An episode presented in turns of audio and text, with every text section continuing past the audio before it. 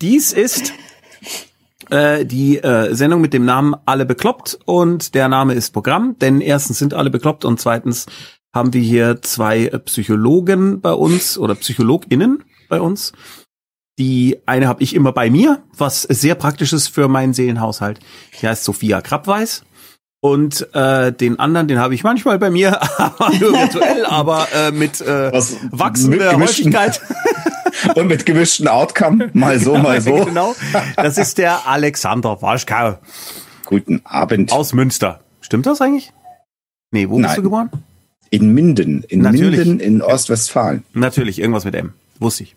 Und ähm, diese Sendung ist selbstverständlich, das muss man immer wieder wieder sagen, äh, keine, äh, ersetzt nicht eine psychologische Beratung.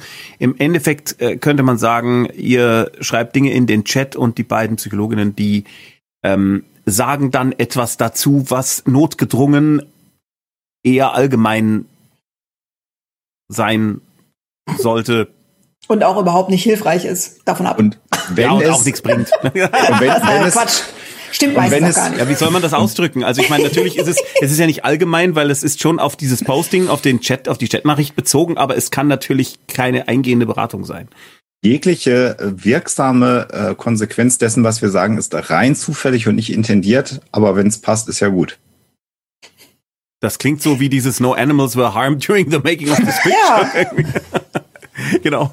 No users were harmed during the recording of this video. Wir haben damit nichts zu tun. Ähm, wir haben da, ich hab nichts. Ja, ich, nee, nee, ich bin der Einzige, der nichts damit zu tun hat. Sophias Bluse ist voll schön. Fangen wir auch damit schon mal an. Dankeschön. Das ist äh, ein T-Shirt, was ich glaube, ich tatsächlich das erste Mal anhabe, weil es dauernd äh, so rutscht, aber heute passend war. Ich erzähle beim Blitzlicht warum. Ah, auch die Skepticat äh, ist wieder anwesend, wie wir hören. Braucht ihr irgendwas? Also muss man der irgendwie helfen? Na, sie möchte jetzt einfach gerne ein bisschen mitreden und spielen und das geht jetzt aber leider gerade nicht. Oh, ich finde das Ich so, nett. So ja, aber ich habe auch den Eindruck, oder? dass sie das nicht okay findet. Nein, äh, also es ist jetzt der Kater in dem Fall und der möchte jetzt eigentlich, dass ich mit ihm spiele. Und wenn du jetzt nicht mit ihm spielst, was macht er dann? Also ich, äh, Dann wird er noch eine halbe Stunde rumjauen maximal und dann schlafen. also er fällt dich dann nicht an. Nein, nein, ich habe ja schon mitgekriegt, ihr habt manchmal so ein bisschen Respekt vor euren Katzen, ne? Das ist die Ist Kätzin, die wenn sie auf einer bestimmten Stelle sitzt, dann kann es problematisch sein, sie da schnell äh, runterzukriegen. Okay.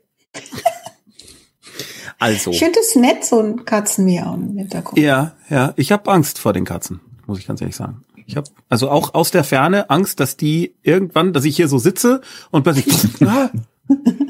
aber Also sie kratzen, äh, also Katzenkratzer ist so das seltenste, was ich überhaupt jemals habe. Also wenn man aber auch mit den Tieren vernünftig umgeht. ja, ja, siehst du, ich gar nicht. Komisch, ne? Ja, du gar nicht. Also, wenn ihr äh, was vielleicht für die ein oder andere, äh, für den ein oder anderen Neuzugänger hier ungewöhnlich ist, ist, dass ihr nicht Sophia oder mich hier markiert, bitte, wenn ihr eine Frage habt, äh, Sophia oder Alexander markiert, sondern mich, also Ed Tommy Krabweis, damit ich das sehe. Und ich werde dann eure Fragen hier laut vortragen und äh, die beiden Leute, die sich auskennen, werden dann antworten. Leise. Du liest es laut vor und wir antworten. Wobei, Leise. Sophia, hast du nicht vor kurzem mal den Christian von Aster gelobt für irgendwas in Kohlraben Schwarz Staffel 2, was wir ja gerade schreiben und du lektorierst, wo Ja. du gesagt ha- wo du gesagt hast, äh, das war psychologisch ja wirklich einwandfrei? Ja. Ja. Ich weiß nicht mehr, was es war und offensichtlich hast es nicht du geschrieben, sondern Christian. Ähm, ich weiß aber auch nicht mehr, ob er jetzt äh, bewusst da recherchiert hat oder ob das so aus Vielleicht, ihm rauskam. Ich vielleicht wollte er das einfach nicht auf sich sitzen lassen, dass wir in der ersten Staffel so schlechte Psychologen waren. Wobei ich nie gesagt habe, Nein, dass nein, ihr schlechte nein, Psychologen seid. Das hat der. Christian Hat- selbst gesagt. gesagt, ich äh, muss das immer wiederholen, denn du zusammen. hast es, glaube ich, in mehreren Interviews mir in den Mund gelegt. Ja. Und sowas würde ich natürlich niemals sagen. Ich weiß, aber es ist viel lustiger, wenn du das sagst. ja, verstehe. Hm. Was macht das denn mit dir, wenn der Tommy das sagt, Sophia? Ich bin dann sauer und beleidigt und Ja, traurig. ja, das ist alles genau das, was du eigentlich wahnsinnig oft eigentlich, nee, bist du eigentlich, nie- du warst eigentlich selten sauer auf mich oder so. Jetzt, wie lange kennen wir uns jetzt schon? Weißt Auf du jeden das? Fall mehr als zehn Jahre. Krass. Und ich glaube, Was vielleicht mal. Doch, es gibt eine Situation, aber die erzähle ich jetzt hier nicht. Ähm, wollen wir ein Blitzlicht machen? Jetzt muss ich sie nachher erfahren. Oh Gott, nein, vielleicht will ich es auch gar nicht wissen. Ah! Gut. Ähm, Das nimmt eine komische Richtung heute hier, heute Abend. Das ist irgendwie. ähm, ich würde Blitzlicht. tatsächlich, äh, ja, ja, okay, dann Blitzlicht. Ähm, ich habe schon die erste Frage nämlich. Aber gerne. Ja, Leg los. nix. Äh, Blitzlicht bitte. Ich? Heute muss ja, Sophia Sophia, machen. du musst, Ja, äh, du musst anfangen. Ja. Äh, ja, also dann kann ich gleich erzählen, warum ich dieses äh, rutschende Ding da anhabe, denn ich hatte ähm, gestern meine zweite Impfung und bin sehr, sehr glücklich und dankbar. Aber ich glaube, mein Arm ist jetzt für immer kaputt.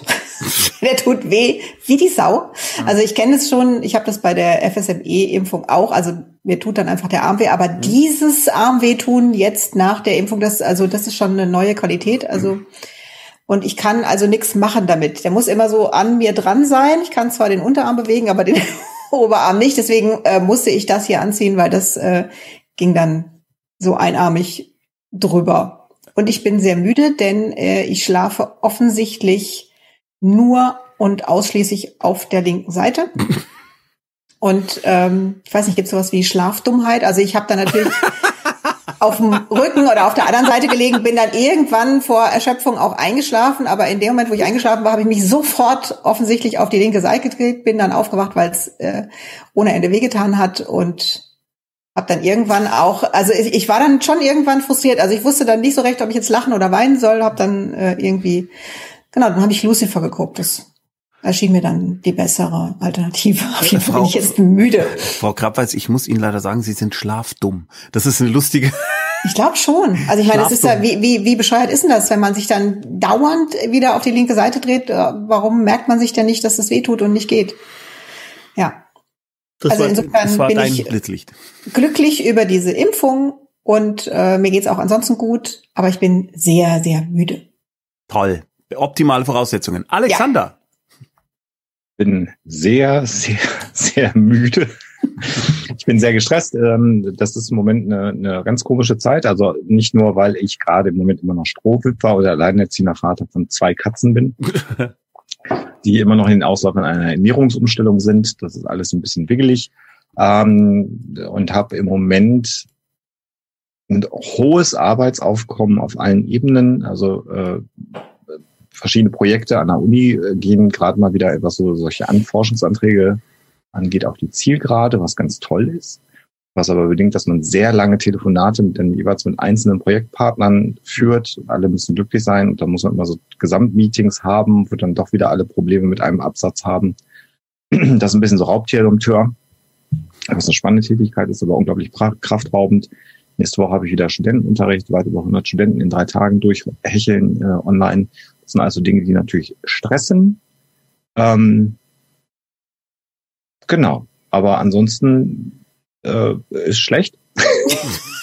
Du hast dich jetzt irre auf diesen Abend gefreut. Aber ich freue Also mich sehr, sehr, jetzt hier so eine, so eine zweistündige äh, Insel der Ruhe zu haben, obwohl das ja auch für mich anstrengend ist. Äh, ich weiß gar nicht, ob ich schon mal gesagt habe, weil wir schon versuchen, ich sage jetzt mal wir, Sophia, Hm? die Antennen ganz groß zu machen, weil wir natürlich aus den wenigen Sätzen, die er uns sagt, äh, versuchen, möglichst viel rauszulesen.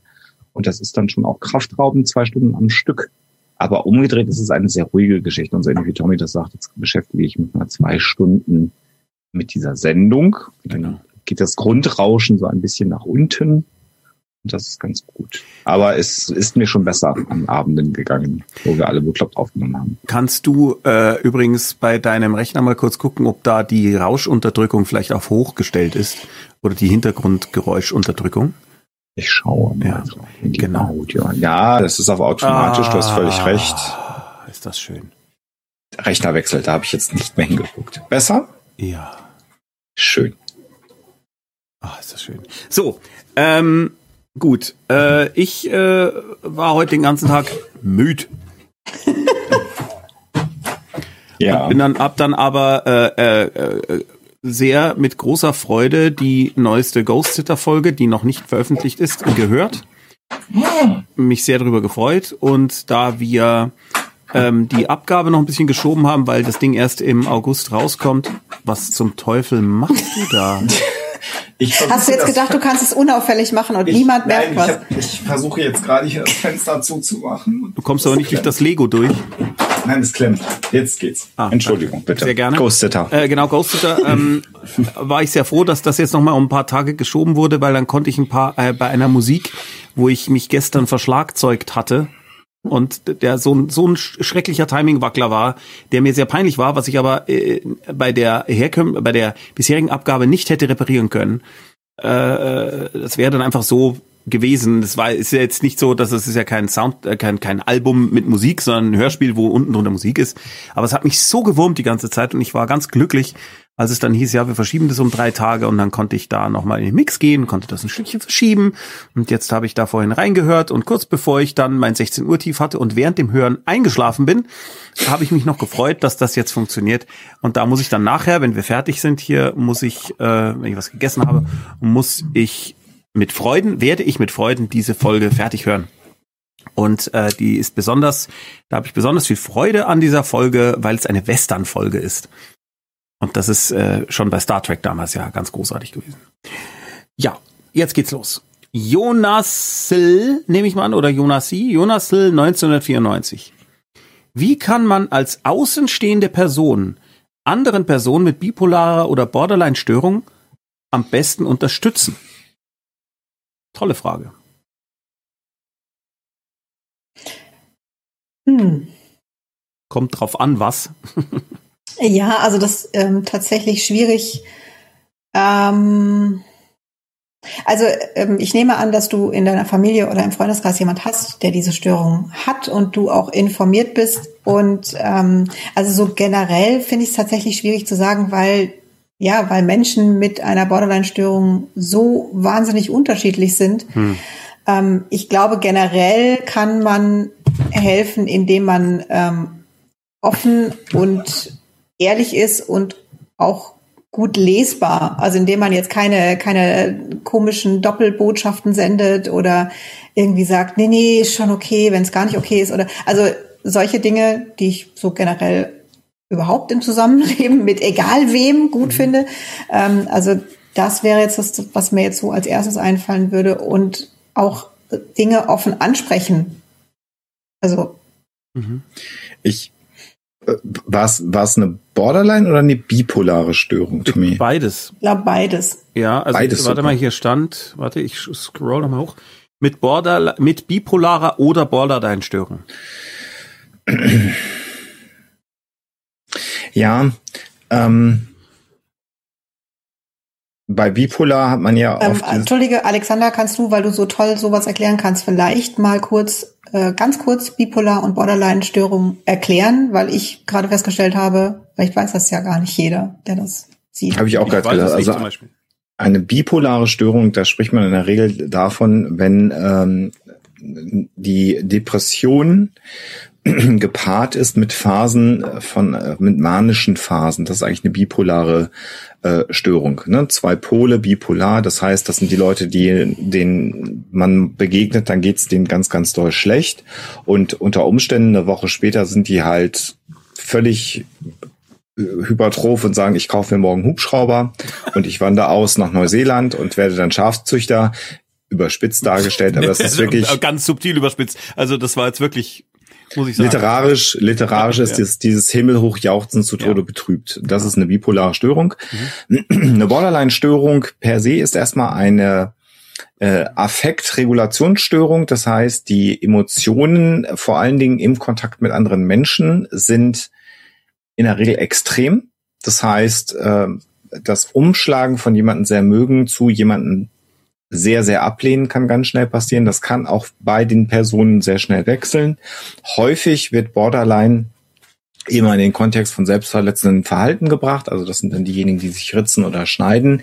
Das hängt oft zusammen, das ist aber nicht ursächlich. Das ist, sind zwei Diagnosen. Es gibt einmal die Borderline-Störung und das selbstverletzende Verhalten, was aber häufig zusammen auftritt. Und das sind äh, bei der bei der bipolaren Störung haben wir eine Affektstörung, also die Emotionen wechseln unter Umständen schnell oder sie wechseln zumindest in, in Extremen.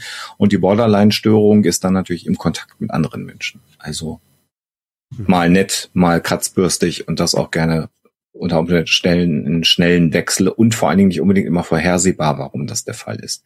Das heißt, die Frage ist eine sehr gute Frage, weil es natürlich schwierig ist, wie man solchen Menschen begegnet, wenn man sie denn mag, weil man, wenn wir bei den äh, äh, bipolaren äh, Menschen sind, nie so genau weiß, in welcher Phase treffe ich sie denn an. Also ist es dann jemand, der gerade in einer depressiven Phase sich befindet. Ähm, da ist es dann immer sehr schwierig, weil man die Tendenz hat, helfen zu wollen, zu sagen, sollen wir nicht mal rausgehen, sollen wir nicht mal was unternehmen. Mhm. Und also gut, jetzt haben wir Pandemie, das ist da alles ja ein bisschen schwieriger, aber häufig ist dann die Antwort, nee, ich habe keinen Antrieb, ich habe keine Lust und das frustriert natürlich dann die Gegenseite.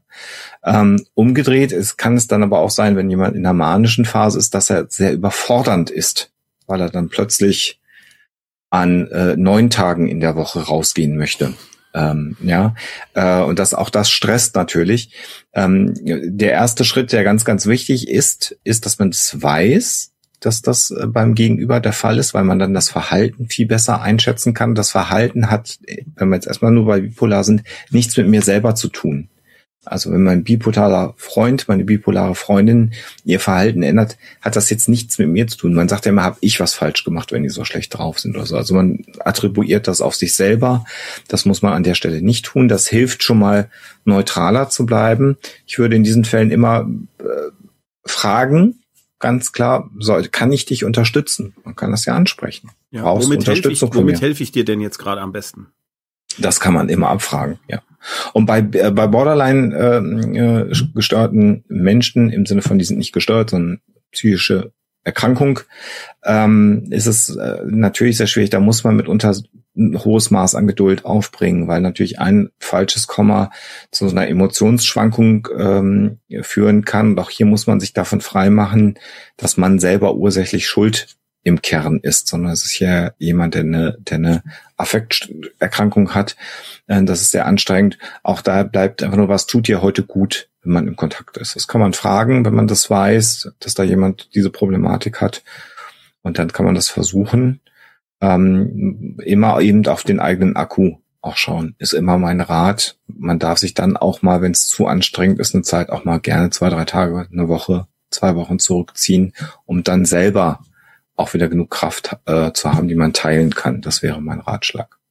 Dann kann man sich ja mal eine SMS oder irgendwas schreiben, muss dann aber vielleicht nicht telefonieren. Also, dass man sich zeigt, wenn es ein guter Freund, eine gute Freundin ist, dass man nicht Leute vereinsamen lässt, wenn sie einem wichtig sind, aber so ein bisschen auf die Distanz geht, wenn man es braucht. Möchtest du da noch was hinzufügen, Sophia? Ja, vielen Dank, Alexander, dass du sowas immer so toll erklären kannst.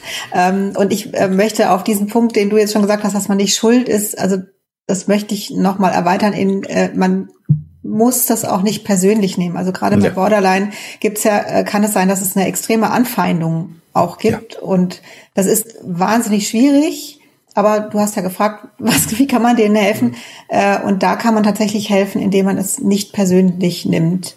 Was schwer ist was schwer ist und was aber auch, also das ist so ein schmaler Grad zwischen, also jemanden nicht ernst nehmen.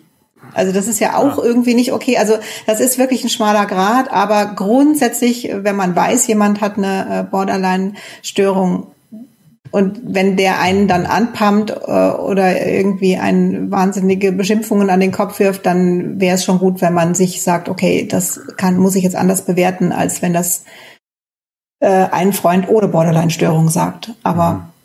schwierig ist es dennoch. Dankeschön. Ich würde tatsächlich gnadenlos die nächste Frage hier so reinballern. Du bist so krass. Ja, ich bin so krass. Ich bin, ich bin so krass. Ich bin schon sehr. Mathilda da. Mathilda da? Sagt, fragt. Wie geht man damit um, wenn sich die Familie irgendwann ziemlich sicher mit SARS-CoV-2 ansteckt, weil sie sich niemals impfen lassen wollen. Hardcore-Impfgegner. Drei davon Risikopatientinnen, bei denen eine Infektion sehr, sehr sicher sehr schwer verlaufen wird. Schon mal schickes schwarzes Outfit aussuchen scheint mir nicht eine gesunde Herangehensweise zu sein. Wie gehe ich psychisch gesund damit um? Also ich finde schon mal schwarzen Humor an der Stelle ja. grundsätzlich nicht komplett fehl am Platz. Äh, bei allem Respekt. Äh, aber ja, das ist natürlich, das sind ja zwei, das sind ja zwei Themen, nämlich einmal, äh, wie dringe ich durch? Wahrscheinlich nie. Ja, das scheint aber schon abgeschlossen zu sein, die sich niemals impfen lassen wollen. Mhm. Ja? Und das andere ist, wie gehe ich damit um, wenn ich sehe, dass Leute quasi unter Umständen in ihr Verderben rennen und man selber nichts tun kann. Boah. Also ich finde super, dass du in deine Frage diesen Humor mit reingepackt hast, äh, ja. weil ich weil ich glaube, dass das auch wirklich hilfreich ist. Mhm. Ich glaube, dass einem selbst das hilft, wenn man eine Situation, die man nicht ändern kann und die vielleicht auch fürchterlich ist, wenn man die zumindest zeitweise mit einer Art von Humor betrachten kann. Ich glaube, das, äh, das tut einem selber auch gut. Mhm. Ähm, was du tun kannst, also ich nehme an, oder, oder es ist ja ziemlich klar, du kannst die nicht davon überzeugen, sich impfen zu lassen. Mhm.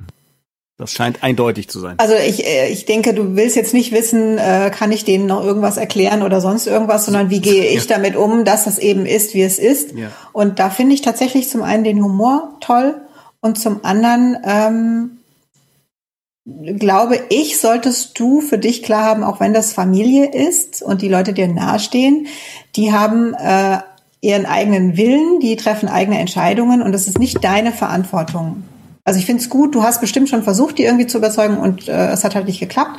Und dann wäre es für dich, glaube ich, gut, wenn du sagen würdest, okay, ich habe getan, was ich konnte, mehr kann ich jetzt nicht machen. Diese Menschen sind erwachsen und äh, im Vollbesitz ihrer geistigen Kräfte, zumindest so größtenteils. Ähm, du kannst es nicht ändern. Mhm.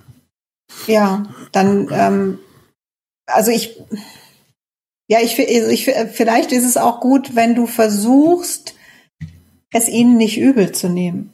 Uh. Also. Boah, das also ihnen, ihnen das zu verzeihen. Ich weiß nicht, inwiefern das geht, aber das ist, ähm, also ich finde, es ist ein Unterschied. Mich macht natürlich wahnsinnig wütend äh, so, so ein Verhalten, vor allem, weil ich mir immer denke, jemand, der sich nicht impfen lässt, ich habe immer so äh, im Kopf, der Sohn meiner Freundin hat Mukoviszidose, der kann sich nicht impfen lassen, der ist gefährdet. Und ich denke mir immer so, du lässt dich nicht impfen.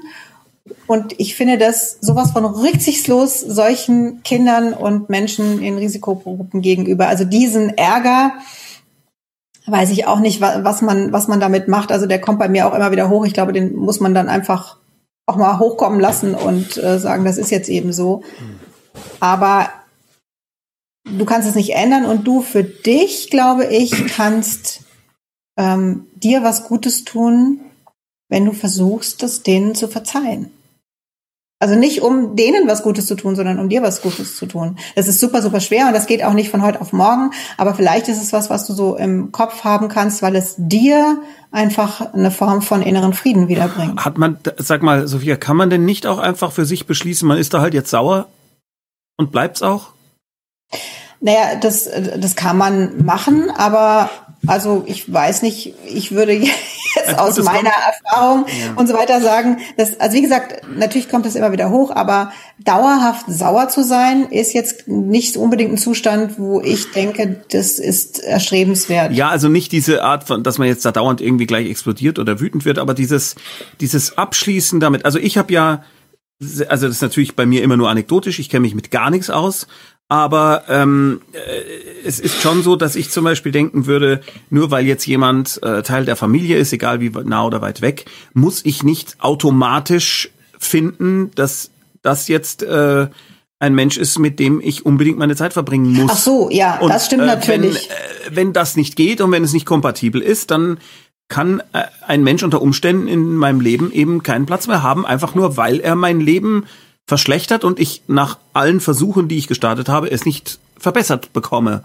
Und dann ist das halt so. Das meine ich eher damit. Nicht unbedingt, dass man sauer ist im Sinne von, dass man anruft, äh, die Person anschreit und wieder auflegt, sondern einfach, dass, das, dass man damit ja. abschließt irgendwie und das dann auch eine Art von Seelenfrieden ist. Zumindest bei mir mit meiner das stimmt, aber das, ähm, das kommt natürlich darauf an, wie nah ist einem diese Person und wie wichtig ist die einem. Und aus irgendwelchen Gründen habe ich zwischen den Zeilen herausgelesen, dass diese Menschen wichtig hm, sind. Ja, ja, aber vielleicht äh, liege ich da auch falsch. Das ist natürlich auch eine Möglichkeit. Wenn das jemand ist, der einem ohnehin jetzt nicht so wahnsinnig nah ist, äh, dann kann man, äh, also dann ist das aber, finde ich, läuft das so unter gescheiterte Beziehungen. Mhm. Also ich sage das ja auch immer wieder, ich scheitere auch in Beziehungen. Also, ne, also das ist nicht so, dass es bei mir dann auch immer alles funktioniert und so läuft und ich kann auch nicht jedem immer alles verzeihen.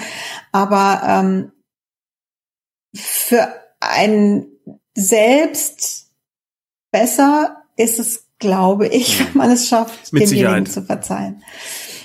Alexander, Aber wenn das ja. nicht geht, dann ist es auch äh, durchaus legitim und sinnvoll zu sagen, du hast, äh, du bist ein Energievampir und äh, mir geht's schlecht, wenn ich äh, den ständig Kontakt habe und den Kontakt zu reduzieren. Ja. Ja. Alexander, magst du eigentlich auch mal was sagen? Nö, oder? Ja, das da wollte ich gerade auffordern dazu. Wir haben so viel geredet jetzt. Ja. Ja, ich wollte euch nicht, das ist ja die Sendung, wo ich mich nicht reindrängel. Das mache ich ja in allen anderen Formaten, wo ich mich dann immer nach, nach vorne drängel. Hier halte ich mich ein bisschen zurück. Also alles, was ihr sagt, sehe ich ganz genauso. Wir haben natürlich hier aktuell auch eine Situation, die extrem zugespitzt ist.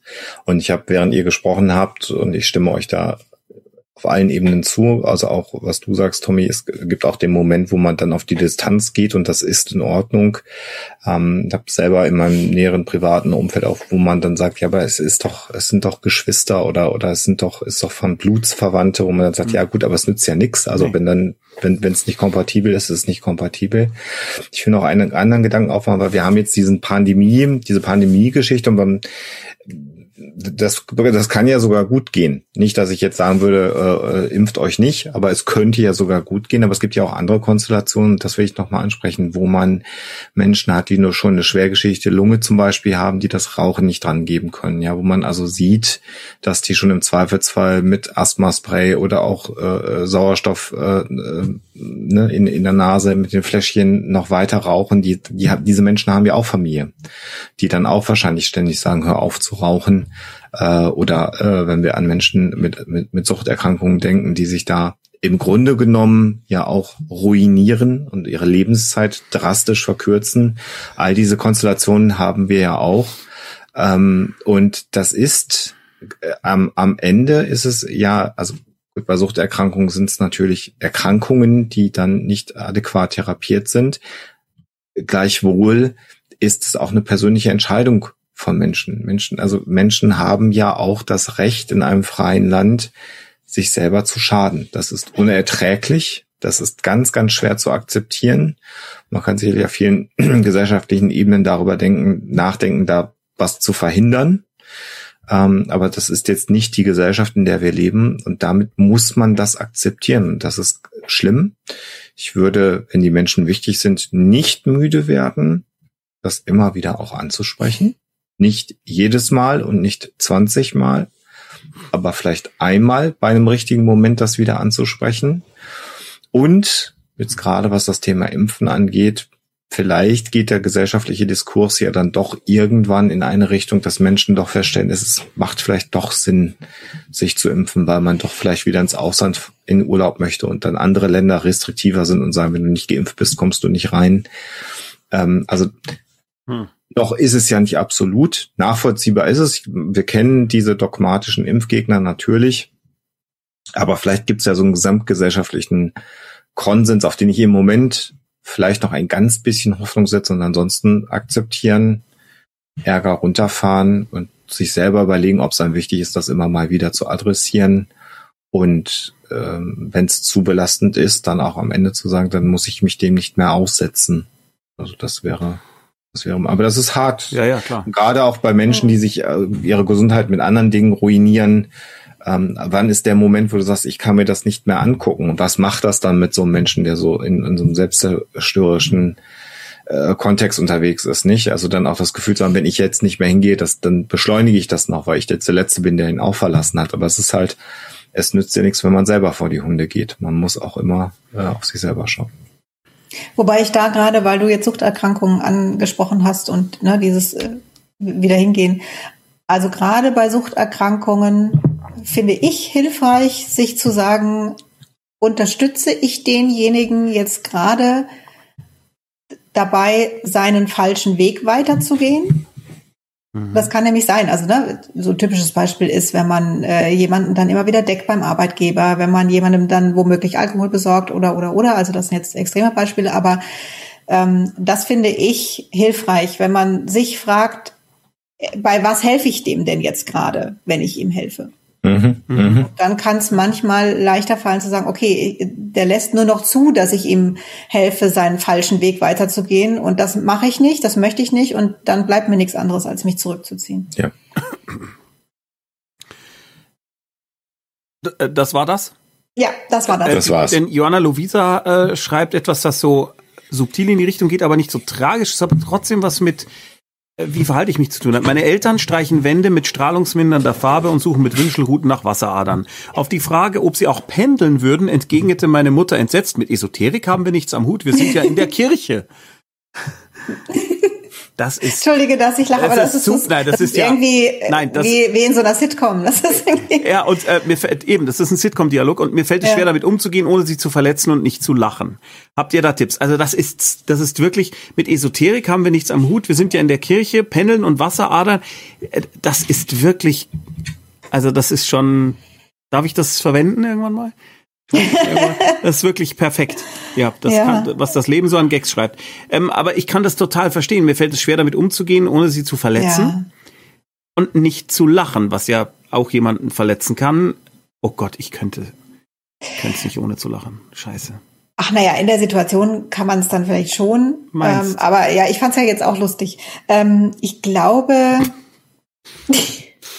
ich meine, das hatte ich schon mal bei so einer ähnlichen Frage. Also wenn man offensichtlich ja nicht durchdringt. Und die sind nun mal, wie sie sind. Und wenn jetzt diese Farbe, mit der sie die Wände streichen, nicht gesundheitsschädlich ist, was ich hoffe, ähm, und das jetzt alles was ist, wo du jetzt nicht das Gefühl hast, die schaden sich jetzt massiv durch irgendwas, ähm, und man es nicht ändern kann, vielleicht kann man es einfach als äh, wie ein skurriles Hobby betrachten und sich denken, die die machen das jetzt halt so. Also ich glaube, ich hätte, ich hätte eventuell als Übersprungshandlung, um nicht zu sagen, sag mal, habt ihr sie noch alle oder zu lachen, ich glaube, ich hätte äh, meine Mutter umarmt. äh, wahrscheinlich, äh, mit, also vielleicht ist es, also vielleicht musst du dir überlegen, was kannst du denn in so einer Situation irgendwie tun? Ich weiß nicht.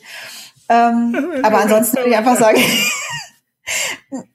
oder das irgendwie irgendwie, ich weiß nicht, ja, halt skurril finden und sie lassen. Also ich meine, wie gesagt, wenn sie niemanden schaden und sich selbst hoffentlich auch nicht und vielleicht ab und zu mal ihrem Geldbeutel, aber auch da kann man sagen, ich meine, wenn wenn es ihnen ein gutes Gefühl gibt, das, also ich fände es jetzt auch schwer auszuhalten, das, auf jeden Fall, aber vielleicht ja, wenn du einfach sagst, das ist halt ein skurriles Hobby von ihnen. Also. Aber vielleicht kannst du ihnen doch das Pendeln mal näher bringen. Also irgendwie finde ich Ja, das genau, das müsste eigentlich noch dazu. ja. Oh Mann. Alexander.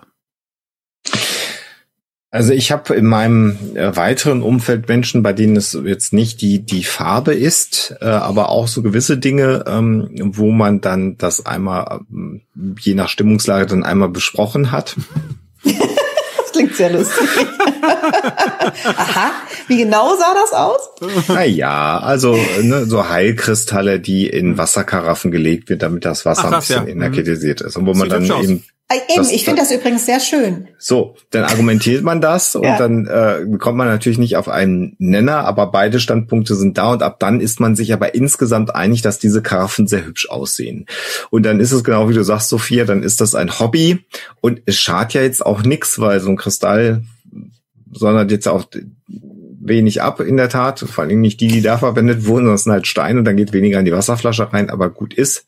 Und wenn es sie glücklich macht, dann ist das so, weil, glaube ich, der Kampf äh, da unnötig an der Stelle ist. Ähm, man muss vielleicht, wenn die Menschen einem sehr, sehr wichtig sind, und das sind ja die Eltern, wenn ich das richtig rausgehört ja. habe, schon auch aufpassen, dass es nicht kippt. Nicht? Also dass dann, äh, dass man dann aber auch nochmal einschreitet, wenn man jetzt sagt, und äh, übrigens, wir gehen auch nicht mehr zum Schulmediziner, sondern wir gehen jetzt äh, zum schamanischen äh, Heiler, ähm, der äh, irgendwas macht. Da sollte man dann schon nochmal interagieren und oder intervenieren vielmehr ähm, äh, dann nochmal dazwischen gehen und dann wieder argumentieren. Aber wenn es jetzt die Farbe ist, ja, was ja, ja was ja immer wieder gesagt wurde, auch von äh, äh, insbesondere Kollege Bernd Hader im Ferngespräch am Dienstag, der dann sagt, das ist ja meistens nicht nur das, sondern es geht ja damit einher, eine Wissenschaftsfeindlichkeit, eine Medizinfeindlichkeit, äh, äh, äh, Schulmedizin, Anführungsstrichen. Das ist etwas, wo ich eher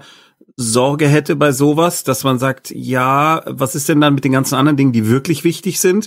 Aber ob jetzt jemand sich da abzocken lässt und diese dämliche Farbe kauft äh, oder nicht, das ist wirklich sein. Ja, und ich meine, es sind ja die Eltern, also du wirst das ja mitbekommen, wie das so ist. Und da kann man dann natürlich immer wieder auch danach fragen. Ja. Nicht bei den Dingen, die wichtig sind. Also wenn man merkt, das kippt jetzt so langsam in eine Richtung, mhm. dann würde ich natürlich nachfragen würde aber auch inzwischen, wenn es Familie ist oder ganz enger Freundeskreis, bin ich da auch gar nicht mehr aggressiv, sondern frage nach, warum man der Ansicht ist, dass solche Verfahren besser sind. Ähm, das klang meist, jetzt, ja, das klingt wirklich wahnsinnig lustig. Das klingt ja. so, als hättest du früher immer sofort alle Leute angebrüllt, mit Sachen geworfen. Ja, nee, für mich klang oh Gott, es wie Alexander lacht gar nee, nicht. Nee, nee, für mich klingt's wie ich habe aufgegeben. Da bin ich auch gar nicht mehr aggressiv. so nicht? Naja, also wir, wir beschäftigen uns seit elf Jahren mit Esoterik und früher, mhm. wenn also irgendwer nur das Wort Homöopathie äh, äh, erwähnt hat, dann bin ich da rein in die Gespräche und habe gedacht, naja, ihr wisst doch schon, dass das gar nicht wirkt, dass das keine mhm. Wirksamkeit hat und dann hat man den Leuten vor den Kopf gestoßen und dann begab es eine Aber du hast dabei nicht rumgeschrien und Sachen geworfen. Wie Kinski zum Beispiel. Bin in meinem echten Leben ein hochaggressiver Mensch hier zu Hause, aber nicht, wenn ich mit anderen Menschen zusammen okay. bin. Gut. Und insofern, äh, das meine ich nur, also ich. Wollten wir das auch als Podcast machen? Kann man irgend, also, also wenn man äh, bitte dabei nicht sieht? Ja, wenn man in Alexander dabei nicht sieht, glaubt man ihm das, äh, weil äh, es war gut gespielt. Das war ernst gemeint. Ich Und, weiß. Äh, Und äh, also das ist einfach so das Ding. Es ist die Frage, wie man es anspricht und und wenn man das so ein bisschen leicht macht und und, und mhm. nett macht und auch nochmal fragt, warum das wichtig ist und was der Grund ist, zum Beispiel, warum man sich jetzt von von evidenzbasierter Medizin abwenden möchte, was man denn für Ängste hat. Das sind ja meist Ängste, die Menschen haben oder Sorgen, yeah. wenn man auf der Ebene mit Menschen argumentiert oder oder oder spricht man, ich meine, diskutiert man mit, mit, mit, mit ihnen darüber spricht, dann erreicht man viel mehr als zu sagen, das ist doch Quatsch. Dann hört einem keiner mehr zu. Das ist so eine Erfahrung des Alters. Sally Skills schreibt, ah, Interessant. Ab wann geht es einem psychisch, Anführungsstriche, schlecht genug, um professionelle Hilfe in Anspruch zu nehmen? Ich sträube mich dagegen, weil ich denke, andere brauchen die Plätze dringender, beziehungsweise die Suche nach Hilfe ist ja ebenfalls anstrengend, das hatten wir schon oft. Ich funktioniere im Alltag ziemlich gut, Klammer auf, das Einzige, was meine Hausärztin übrigens interessiert hat, Klammer zu. Dennoch habe ich Angst, dass ich mich mit den Jahren nur weiter selbst belüge und durch Selbstdiagnose und Therapie mehr kaputt mache. Also so wie du das schreibst, und wenn du meine Meinung hören möchtest, die natürlich jetzt hier ein Muster ohne Wert ist, würde ich sagen, jetzt wäre der Zeitpunkt für dich, das anzugehen. Weil in dem Moment, wo du dir anfängst, darüber Gedanken zu machen, ähm, finde ich, dass man das gut machen kann. Und da ist, äh, es gibt sehr viele gute HausärzteInnen, ähm, aber vielleicht dann auch die Hausärztin, die du hast, jetzt nicht die absolute Expertin.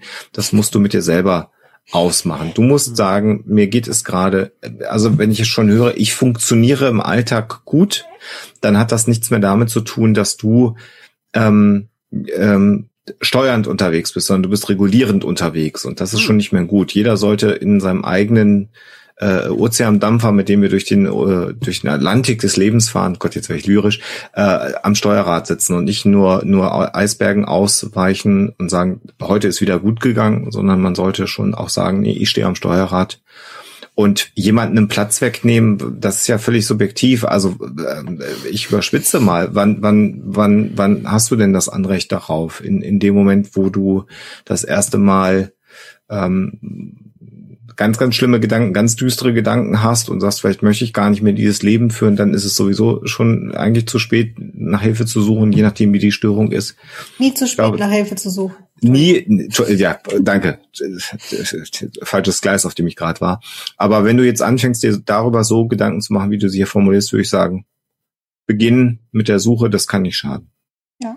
Also es ist definitiv so, wie du es beschreibst, ist jetzt der richtige Moment, dich zu kümmern. Das kannst du übrigens auch ohne deine Hausärztin mhm. machen. Die brauchst du dafür erstmal nicht. Kannst dich einfach so um einen Therapieplatz äh, bemühen und ähm, ja, mach das jetzt. Also jetzt ist vielleicht schwierig, mach es morgen früh. Und ähm, wenn du ich kann das nachvollziehen, diesen Gedanken. Ja, aber anderen geht's ja noch viel schlechter. Ich finde, es ist auch ein sympathischer Gedanke. zeigt aber auch, dass das vielleicht was ist, was du in der Therapie mal besprechen könntest. Ähm, also ich, ich kenne das gut, diese Art zu denken. Und was du machen kannst, ist, dass du dir sagst, wenn du dich jetzt um eine Therapie kümmerst, dann wirst du auch nicht so sehr lange diese Therapie brauchen. Das heißt, je später du dich kümmerst, desto länger brauchst du und desto eher nimmst du jemandem einen Platz weg, wenn dir dieser sehr Gedankengang gut. vielleicht hilft. Sehr gut. Bam. Chapeau. Human23 hat mehr einen Hinweis als eine Frage.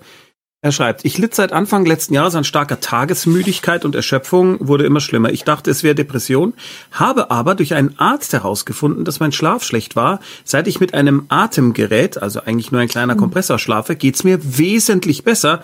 Ich war froh, dass es keine Depression war. Das ist etwas, worauf ihr immer wieder hinweist. Ja. Erst ausschließen, ob es nicht vielleicht etwas Körperliches ist, finde ich super. Schönes das Beispiel. freut mich sehr, sehr, dass das bei dir so gut äh, mhm. funktioniert hat und dass ihr so schnell gefunden habt, ähm, das was das Problem war. Das ist echt super. Es ja. kann übrigens auch mal beides sein, aber es ist wirklich ganz, ganz wichtig, wenn ihr euch so fühlt, lasst einen Arzt gucken, was kann's, was kann's denn sein. Mhm. Ähm, Moment, wo ist es da? Äh, Frucht. Fruchtzwerg. Fruchtzwerg-Konnoisseur. Oh. Aber, oh, oh. Ja, also zwischen oh. diesen vier Sorten, die es gibt. Äh, ich stelle mir das so vor, wie dann bei klassischer Musik an den Kühlschrank gegangen wird. Ja, genau, und dann. Mit so einem goldenen Löffel dann? Ah, Banane. Künstlich. Mm. Interessant. Erdbeere. Künstlich. Ja, aber nicht schlecht. Fruchtzwergkonnoisseur schreibt, stimmt es, stimmt es, dass Personen mit Borderline-Störung, Persönlichkeitsstörung generell beziehungsunfähig sind? Also, Nö. Nee. Nein. Was? Nein, nächste also, Frage. Das ist, äh, das ist, ich finde, die Frage ist jetzt nicht, äh, nicht völlig unberechtigt, weil das Nein, äh, ja. immer mal wieder gesagt wird. Und natürlich hast du es schwerer, wenn du eine, wie auch immer geartete Psychostörung hast. Aber es ist überhaupt nicht so, dass die keine Beziehung haben können. Es ist übrigens auch überhaupt nicht so, dass die erziehungsunfähig sind. Hm.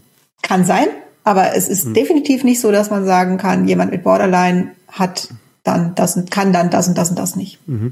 Es gibt auch psychisch sehr gesunde Menschen, die nicht beziehungsfähig sind, weil sie einfach nicht beziehungsfähig sind. Das wäre dann so ein Gegenbeispiel. Das liegt an den Menschen. Ich glaube, das fasst eigentlich jetzt schon diesen gesamten Abend zusammen. Das liegt an den Menschen. naja, naja, ja. wenn es eine Erkrankung ist, dann Klar. spielt die ja eine Rolle, aber ja, also, das ist ja, einfach nur der Punkt. Ich, äh, ich, finde, das liegt an den Menschen. Ähm, Maxi, Maxi, Len, Maxi Leenator schreibt, lässt sich eine Borderline-Störung therapien, therapieren. Ein Kumpel von mir meinte, er hätte früher eine gehabt, die sich aber im Laufe der Jahre ausgewachsen hat, beziehungsweise so weit reduziert ist, dass er emotionale Konflikte eher mit sich selbst ausmacht, statt mit anderen. Das sind ja eigentlich jetzt zwei Dinge lässt sich therapieren im Sinne von, also kann man eine Therapie machen. Und das andere ist, kann die sich auswachsen, kann die verschwinden oder weniger werden? Ja. Beides ja. Beides ja. Nächste Frage. Nein, also, äh, also auswachsen würde ich jetzt, ich muss, lass uns ein bisschen seriös werden, sonst kommen wir so in diesen Ferngespräche-Schnack rein. Ähm, auswachsen ist natürlich jetzt so ein Wort, was man natürlich benutzt. Wir haben immer, ähm, bei allen Erkrankungen, die es gibt, gibt es äh, sogenannte Spontanremissionen, also dass eine Krankheit weggeht, ohne dass man eine direkte Therapie äh, durchführt. Ähm, so eine Borderline-Störung generell ist jetzt nicht die angenehmste ähm, psychische Erkrankung in der Therapie. Das ist relativ komplex, aber natürlich ist sie therapierbar. Ähm, genauso gut kann sie aber auch zum Teil, aber nicht nur, äh, auch durch äußere Einflüsse, also Veränderungen des Lebens oder anderen Dingen, ähm, äh, dann auch von alleine weggehen. Was aber nicht heißt, und das ist auch nochmal ganz wichtig, dass äh, psychische Erkrankungen von alleine weggehen, wenn man lang genug wartet. Demgegenüber gibt es nämlich dann auch die Tatsache, dass Krankheiten sich chronifizieren können, dass sie dann also so schwer werden, dass es ganz schwer wird, sie zu therapieren. Ähm, und dann ist auch die Frage, ist es eine stark diagnostizierte, ausgeprägte Borderline-Erkrankung gewesen. In jeder psychischen Erkrankung gibt es natürlich auch verschiedene Abstufungen der Intensität der Erkrankung. Ähm, und insofern ähm, hat er vielleicht eine leichtere Form der Borderline-Erkrankung zum Beispiel gehabt, was dann leichter gemacht hat, dass sie sich im weiteren Lebensverlauf ähm, behoben hat. Aber also eben kein, kein, keine, keine Schablone. Äh, darauf sollte man eher nicht warten. Sophia, ja. also ja, ja, das, also es ist tatsächlich so, wenn ihr eine Störung habt oder glaubt, eine zu haben, dann ist es wirklich deutlich schlauer und zielführender, eine Therapie zu beginnen oder einen Arzt aufzusuchen oder oder als zu warten, dass sich das von alleine gibt. Und gerade, also ich bin mir gar nicht sicher, ob derjenige denn eine Borderline-Störung hatte. Wir wissen es nicht, vielleicht. Wissen wir nicht. Ähm, manchmal ist es auch so, äh, also gerade in der Pubertät ähm, wirkt ja vieles wie eine Störung. und verwechselt sich. Also das darf man dann nicht verwechseln. Das ist äh, vielleicht war es da ja war auch ich auch borderline gestört, wenn ich ja, darüber also nachdenke gerade. Äh, deswegen ja. ja.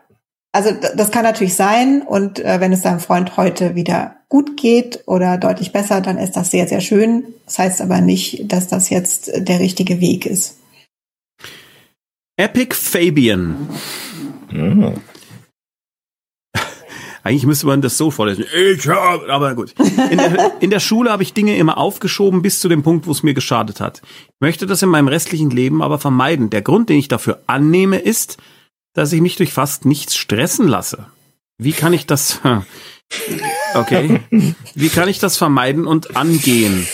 Also, boah, ich würde es in, in, in Flaschen packen und verkaufen, ähm, dieses ja. Talent. Nein, aber um die Frage ernsthaft zu beantworten, ähm, äh, das ist, es gibt Persönlichkeitsmerkmale. Es gibt Menschen, die sind dann effizient, wenn sie äh, drei Monate, wenn sie eine Deadline in drei Monaten haben und zwei Monate und drei Wochen prokrastinieren um mal dieses neue Wort zu benutzen und dann binnen einer Woche das auch schaffen, weil sie dann unter diesem Druck plötzlich kreativ in der Lage sind, das zu lösen. Das ist Klang aber, aber nicht so. Er sagt ja, es hat ihm geschadet, oder? oder er, möchte es vermeiden. Es hat, bis zu einem Punkt, wo es mir geschadet hat, ich will es vermeiden. Das so. heißt, irgendwo ist lange gut gegangen, dann nicht mehr. Mhm. Und wenn du da jetzt was machen willst, ist es gar nicht unbedingt eine Psychotherapie äh, das Entscheidende. Es gibt halt auch Coaches, die einem dabei helfen, äh, den Arbeitsalltag ähm, zu organisieren, zu strukturieren, mit sich selber ähm, konkrete Vereinbarungen zu schließen. Das ist dann davon abhängig, wo du arbeitest, wie du arbeitest, was du so machst. Aber da gibt es durchaus Menschen, die mit wenigen Meetings, Sessions, äh, Sitzungen äh, sich das anschauen, mit dir sprechen und die sind in der Regel, wenn sie gut ausgebildet und erfahren sind, in der Lage, relativ schnell den Finger in die Wunde zu legen mhm. und das hilft mitunter schon mal, um sozusagen für sich so einen neuen Workflow äh, äh, zu entwickeln. Also das muss dann nicht eine groß angelegte Psychotherapie sein, weil man ein Persönlichkeitsdefizit hat, sondern das ist einfach nochmal so eine Trainingsgeschichte mit, mit Arbeitsanteilung anders umzugehen. Das gibt's zum Thema Coaches gibt es eine schöne Ferngesprächfolge. Ja. Ist die schon als Podcast veröffentlicht? Ja. Die ist schon, als Podcast veröffentlicht worden und da ist ein systemischer Coach ein bisschen äh, genervt gewesen, weil wir da über die systemischen Coaches so ein bisschen kurz äh, drüber hergegangen sind und im Nachhinein kann man an der Stelle sagen, systemische Coaches ähm, äh, sind äh, doch recht seriös und man kann ja auch übrigens mal so einen Coach nach seiner Ausbildung fragen mhm. und sich anhören, was die einem dann erzählen. Also es gibt systemische Coaches, die seriös sind und es gibt systemische Coaches, die sind es nicht. Es gibt bei allen Coaches seriöse ja. und nicht seriöse, weil Coach kein geschützter äh, Begriff ist. Also es kann sich jeder Coach nennen. Und deswegen ist es tatsächlich wichtig, wichtig, wichtig zu gucken, was ist denn das für jemand und mhm. was hat der für eine Ausbildung oder ähm, wie geht er denn an Sachen ran? Und äh, da gibt es auch sehr, sehr gute. Und wie Alexander sagt, das klingt für mich jetzt auch überhaupt nicht so, als bräuchtest du einen Therapeuten, sondern einfach jemanden, der dir so ein paar Hausaufgaben gibt oder oder einfach die du dann nicht was du was du ausprobieren kannst. Ähm, nee, du hast ja, du möchtest es ja anders mhm. machen und da genau. äh, da gibt's glaube und ich glaube auch ehrlich gesagt in diesem Bereich ähm, gibt es äh, vielleicht eher äh, gut ausgebildete und seriöse Coaches. Ähm, ich meiner Erfahrung nach ist es eher so, dass so bei Persönlichkeitsentwicklungskram, da ist halt sehr, sehr viel Unterschiedliches im Moment auf dem Markt. So, also Coach Tommy kann ich jetzt mich nennen zum Beispiel, ja? Das wäre kein Problem. Ja, Spezialist oder Coach für irgendwas. Also Coach Tommy, es klingt ja schon so albern, dass man weiß, du, hast keine Ahnung. Aber wenn du dich, Unverschämtheit. Bei Coach Alexander nicht oder was? Coach, also wirklich. Coach Tommy, na gut, ja, das hat sowas von ja Football. Coach für irgendwas nennen. Ja. Wenn du Coach Tommy, dann nimm dich, also. So naja, Baseball gut, Cap und dann. Ja, also Baseball kannst, Cap. Ja, kannst ja mal versuchen. Coach, Coach, Snoopy hat mein, ja. genau. Also, Einhornpapa schreibt, äh, und das, äh, und das, äh, also da steckt einiges drin. Kann ich schon mal anmoderieren. Hallo Tommy, Sophia und Alexander. Wenn meine Frau aus mir nicht unbedingt nachvollziehbaren Gründen meiner Mutter den Kontakt zu den Enkelkindern verbietet, ja, also meiner Frau, mhm. was mich sehr belastet, dann ist es doch richtig, dass ich mir einen Psychotherapeuten suche, um zu lernen, mit der Situation zu leben. Also zumindest mache ich das gerade. Ich suche. Ist die Idee verrückt, dass eher Sie oder wir gemeinsam nach einer Lösung suchen sollten und nicht ich die Symptome bekämpfe? Also die Ist das Frau, die Frage? Äh, oder? Ja, also äh, Einhornpapa möchte hier Bestätigung oder vielleicht auch Gegenrede hören, dass er jetzt sich Hilfe sucht, um mit der Situation umzugehen, dass seine Frau ihm dass der seine Mutter. Frau der seiner Mutter verbietet, Kontakt zu den Enkelkindern zu haben. Das, also, das äh, ist ehrlich gesagt ein typischer Fall von, das kann man so nicht sagen, denn ich habe so viele Fragen jetzt hm. an dich in dieser Situation, dass und äh, also da könnten wir, glaube ich, eine Stunde lang drüber sprechen. Denn ähm, sag mal ein paar einfach von diesen Fragen, weil vielleicht hilft auch naja, das schon warum redet ihr nicht darüber, was der Grund ist? Also was, äh, also mein erster Gedanke war, ihr, du brauchst keine Therapie, ihr braucht eine Paarberatung. Habe ich auch ähm, gedacht. Ja, also und und äh, was ist mit den Kindern? Also das, also das, das ist so eine eine tatsächlich skurrile Situation, dass du nicht weißt, warum deine Frau deiner Mutter den Kontakt verbietet. Er hat es nicht geschrieben. Aus nicht nachvollziehbaren? Ja, aus so, für du, ihn so, nicht nachvollziehbar. Ach, für die, ach so, entschuldige, dann, dann habt ihr drüber gesprochen, aber du sagst, äh, die Gründe verstehe ich nicht. Mhm. Okay, also äh, dann habt ihr immerhin drüber gesprochen, das finde ich gut. Ähm, aber das ist tatsächlich was, das müsst ihr als Eltern klären und das solltet ihr als Eltern klären. Und zwar so, ähm, dass das verständlich ist oder man einen Kompromiss findet ich habe jetzt überhaupt keine Ahnung, was haben deine Kinder für eine Beziehung zu deiner Mutter? Also ist es bisher eine sehr enge Bezugsperson gewesen und schadet das den Kindern jetzt plötzlich keinen Kontakt mehr zu dieser sehr engen Bezugsperson zu haben? Oder ist es jemand, den sie halt ein, zweimal im Jahr gesehen haben, der jetzt für, also ich guck, guck jetzt nur aus dem Blickwinkel deiner Kinder, der jetzt für deine Kinder nicht so wichtig ist, dieser Kontakt? Also ne, für mich ist in erster Linie die Frage, wie geht's denn deinen Kindern damit? Ja? Aber wenn die und wenn Kinder es denen, geschützt wenn, werden müssen vor irgendwas, was sich einem ja ja das mag das mag ja sein, aber ich finde, ähm, das also das ist was, das müsst ihr als Eltern klären und in erster Linie schauen. Also ich würde in erster Linie schauen, was ist das Beste für unsere Kinder? Da seid ihr offensichtlich unterschiedlicher Ansicht. Dann sucht euch einen neutralen Dritten, professionellen neutralen Dritten, mit dem ihr sprechen könnt. Eventuell auch jemanden, der sich eben mit äh, Pädagogik, Psychologie und Kindern auskennt und der vielleicht eine Hilfestellung geben kann. Vielleicht muss man ja den Kontakt nicht abbrechen. Vielleicht kann man, also da gibt's ja auch ganz viele Zwischendinge.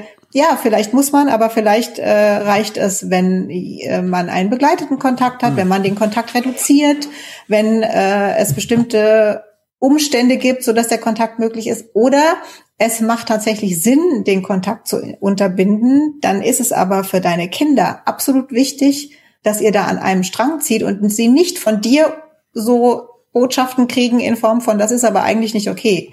Denn ich stelle mir gerade vor, wenn ich dein Kind bin, glaube ich, kriege ich mit, dass ihr da sehr uneinig seid. Mhm. Und das ist nicht schön für Kinder. Und deswegen würde ich eher schauen, dass ihr in diesem Punkt irgendwie versucht, einen Kompromiss zu finden oder einen gemeinsamen Nenner oder oder. Also Erzähl da würde mal, ich mir jemand suchen. Äh, äh, kann man da nicht sogar vielleicht so eine Paartherapie irgendwie machen? Weil, äh, also für mich. Ich habe ja gesagt, Paarberatung. Ja, Paarberatung, also wirklich eine, zu einer Paarberatung gehen, weil anscheinend ist da ja. Ja, jein, weil ich finde jetzt am wichtigsten, wie geht es deinen Kindern, ehrlich gesagt. Also und da mhm. ist die Frage, ob das, also ich würde eher eine Familienberatung oder sowas so, okay. nehmen. Also ja. jemand, der, also weil Paarberatung hat nicht unbedingt immer den Blick auf die Kinder. Also mhm. das ist, liegt ja in der Natur der Sache. Natürlich schon auch. Gehe Familienberatung klingt natürlich schon viel sinnvoller. Aber ich glaube, in erster Linie brauchen deine Kinder gerade eine Unterstützung. Und zwar im besten Falle von euch beiden, also von dir und deiner Frau. Ich weiß, das klingt jetzt, also das ist jetzt wahrscheinlich so, dass du sagst, ja, wie soll denn das gehen? Ähm, sonst hättest du ja diese Frage nicht gestellt.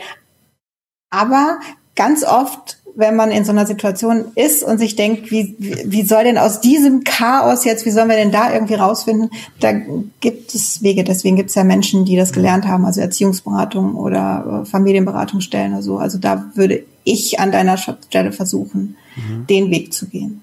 Du kannst ja trotzdem parallel eine Therapie machen, wenn du jetzt das schon angeleiert hast und vielleicht für dich das Gefühl hast, du bräuchtest das. Ähm, das kann man ja beides machen. Okay. Alexander, magst du da was ergänzen? Nee, alles, okay. alles das, was Sophia sagt, äh, da ist sie auch die klare Expertin. Aber vielleicht noch mal, bevor man jetzt sagt, man geht in eine Familientherapie, vielleicht noch einmal in einem, in einem guten Moment das Gespräch mit einer Frau suchen. Mhm und nochmal sagen, erklär mir das nochmal, ich habe das noch nicht ganz nachvollzogen. Das kann auch der anders. erste Schritt sein. Erklär's mir, erklär's anders, mir anders. komplett anders. Äh, kannst du es irgendwie anders so. paraphrasieren? Äh, bitte, so, so dass ich es verstehe. Genau. Ähm, hier hat äh, User Kitey Piety etwas geschrieben, das ist aber etwas kryptisch, weil da stehen so Sachen wie, ich leide an nicht vorhandenen Link gelöscht und alles okay, vor Corona war es Link gelöscht und Verschlimmerung Link gelöscht. Ich kann das nicht so richtig dechiffrieren. Dann müsstest äh, du bitte nochmal. Ja, schau dir das nochmal an, was, äh, wie da deine Frage hier erscheint im Chat. Das, und bitte sei doch so nett, stell sie, bitte stell sie nochmal. Ich hoffe, wir kommen, wir kommen dahin. Ähm, äh, da, da, da. Könnt ihr etwas mit der Begrifflichkeit Kindheitsmeditation, wohl eine Meditation mit dem Ziel, die eigene Kindheit aufzuarbeiten, anfangen? Wenn ja, wie steht ihr dazu? Beziehungsweise schlägt mein Schwurbelradar eurer Ansicht zurecht an? Sollte ich einem Freund davon abraten? Kindheitsmeditation sagt mir spontan nichts. Wie so Urschreitherapie. Also, naja, also ich bin ja grundsätzlich, finde ich ja, Meditation ist, also Meditation heißt nicht gleich Schwurbel und Meditation ist jetzt auch an sich nichts Falsches, Verwerfliches oder sonst was, sondern das äh, kann helfen. Ich weiß gar nicht, ist es sogar nachgewiesen, dass es hilft. Da bin ich mir jetzt nicht sicher, ob das äh, amerikanische Forscher herausgefunden haben oder was das für Studien waren. Auf jeden Fall finde ich, grundsätzlich, wenn äh, jemandem Meditationen gut tun, dann ist es absolut eine gute Art, sich zu entspannen oder oder oder.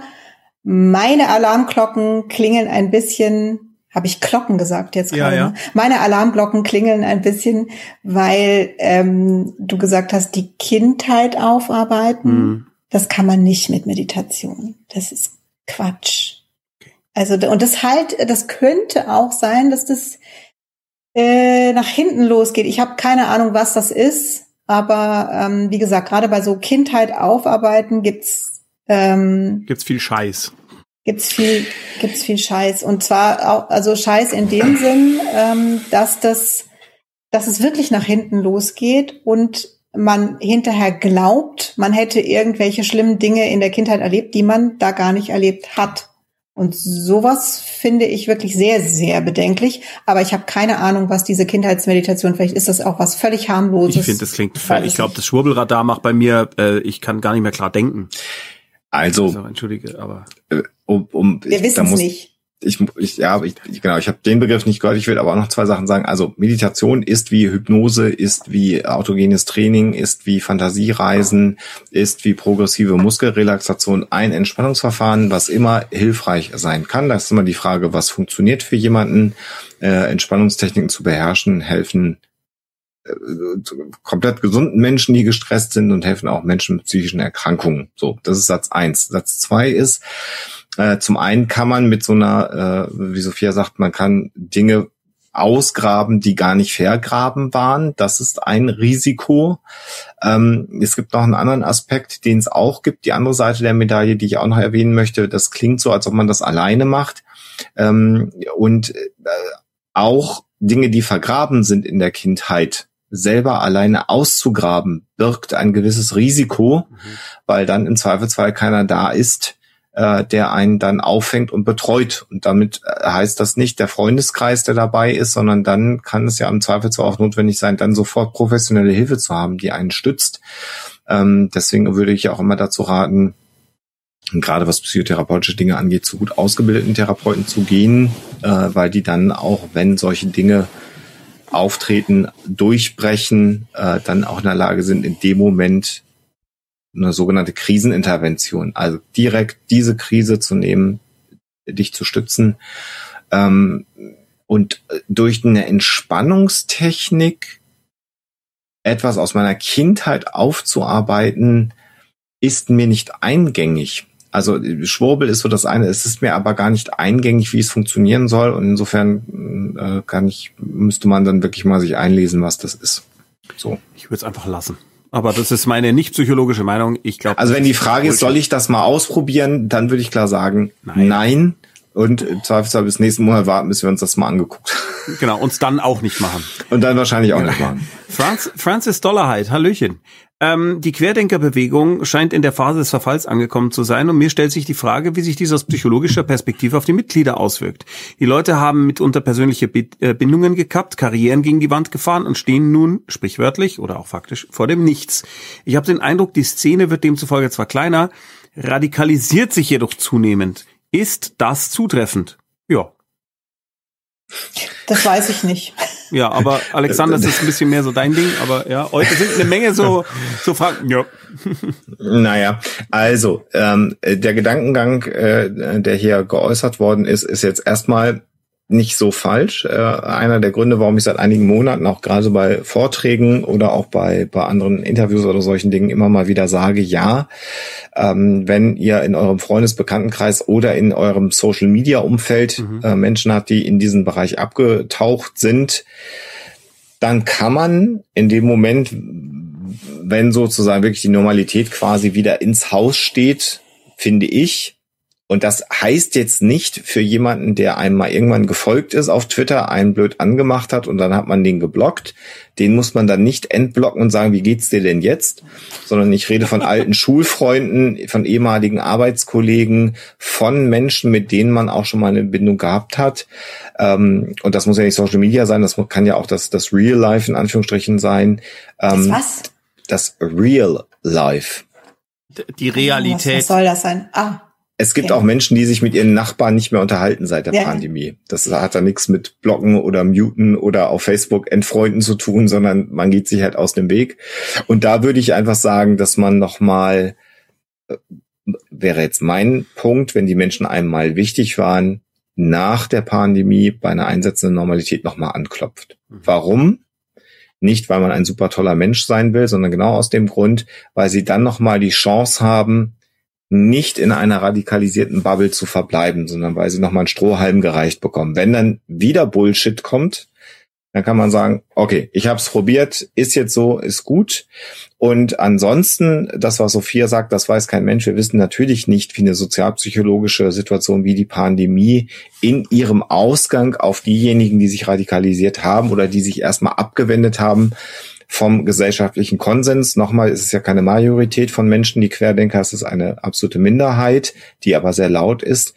Ähm, das wissen wir nicht, wie sich das entwickeln wird. Wir werden, das ist meine feste Überzeugung, dann höre ich auf zu reden, sicherlich so eine Art demokratischen Wiederaufbauprozess nach der Pandemie gemeinsam durchschreiten müssen. Und Davon das, bin ich überzeugt. Und dass äh, die äh, Querdenker-Szene sich in Teilen jetzt anderen Dingen zuwendet oder äh, äh, wie soll man sagen, da eingefangen wird, um äh, weiter wütend zu sein, aber jetzt dann eben auf Klimaanstrengungen äh, äh, Anstrengungen und so weiter. Gender. Das, äh, Offens ja, genau, das Gender-Thema ist ganz, ganz offensichtlich, dass das äh, schon auch durchaus gewollt ist und das ist keine Verschwörung, sondern ist klar. Das ist aber auch die Frage, wie viele das ja. dann sind. Ne? Also ja, ja, sie sind halt natürlich. immer sehr laut. Ja, genau. Aber äh, äh, wie Francis ja auch gesagt hat, weniger, aber vielleicht radikalisierter.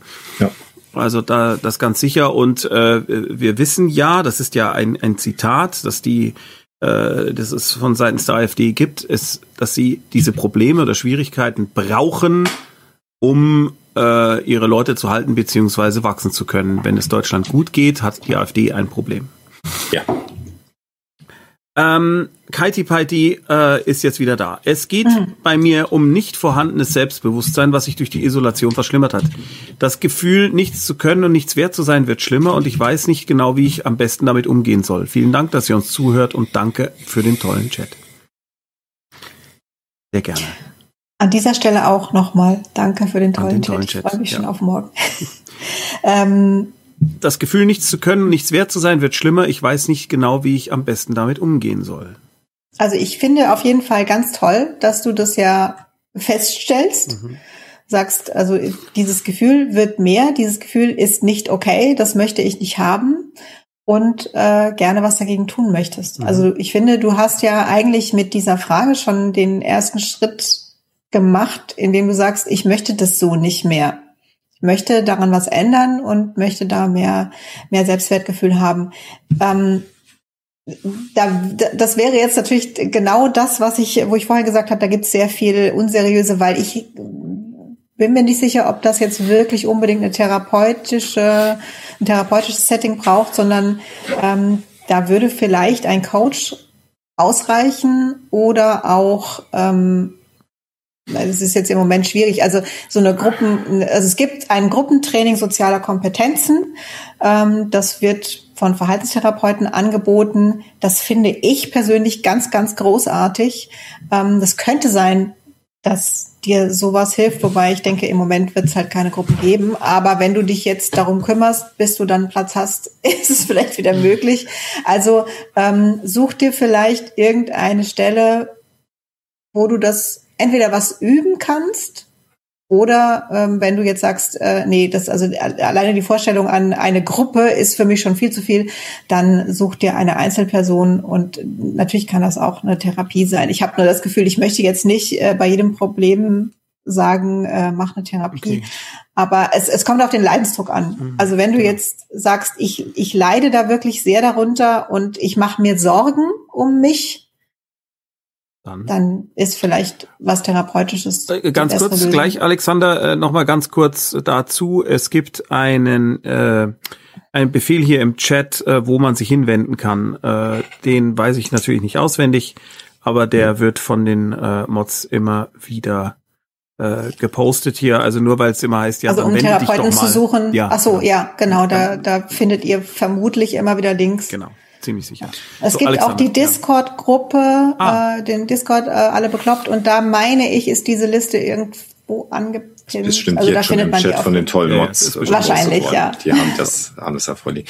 Ähm, äh, erster Satz, Sophia, du bist ja unsere Festplatte äh, erinnere mich mal nach der, nach der Sendung dann, dass ich was habe, was ich mit dir besprechen will. So, äh, Sofortmaßnahme. so für, geht's nicht mehr. Ja. Für die, für die, für die anfragende Person, die ich jetzt sofort, ohne dass ich mir einen Therapeuten suchen muss oder einen Coach suchen muss, ich würde dir jetzt erstmal äh, empfehlen, dass du dir einen Block und einen Stift in die Hand nimmst und ab jetzt beginnst alles sofort in dem Moment aufzuschreiben, was gerade gut gelaufen ist. Hm. Ich mache mal ein Beispiel. Heute Abend habe ich eine Frage in Chat gestellt, die ganz viele Menschen betrifft und dadurch eine Antwort provoziert oder hervorgerufen, die anderen Menschen hilft, weil viele andere Menschen es gerade nicht gut geht.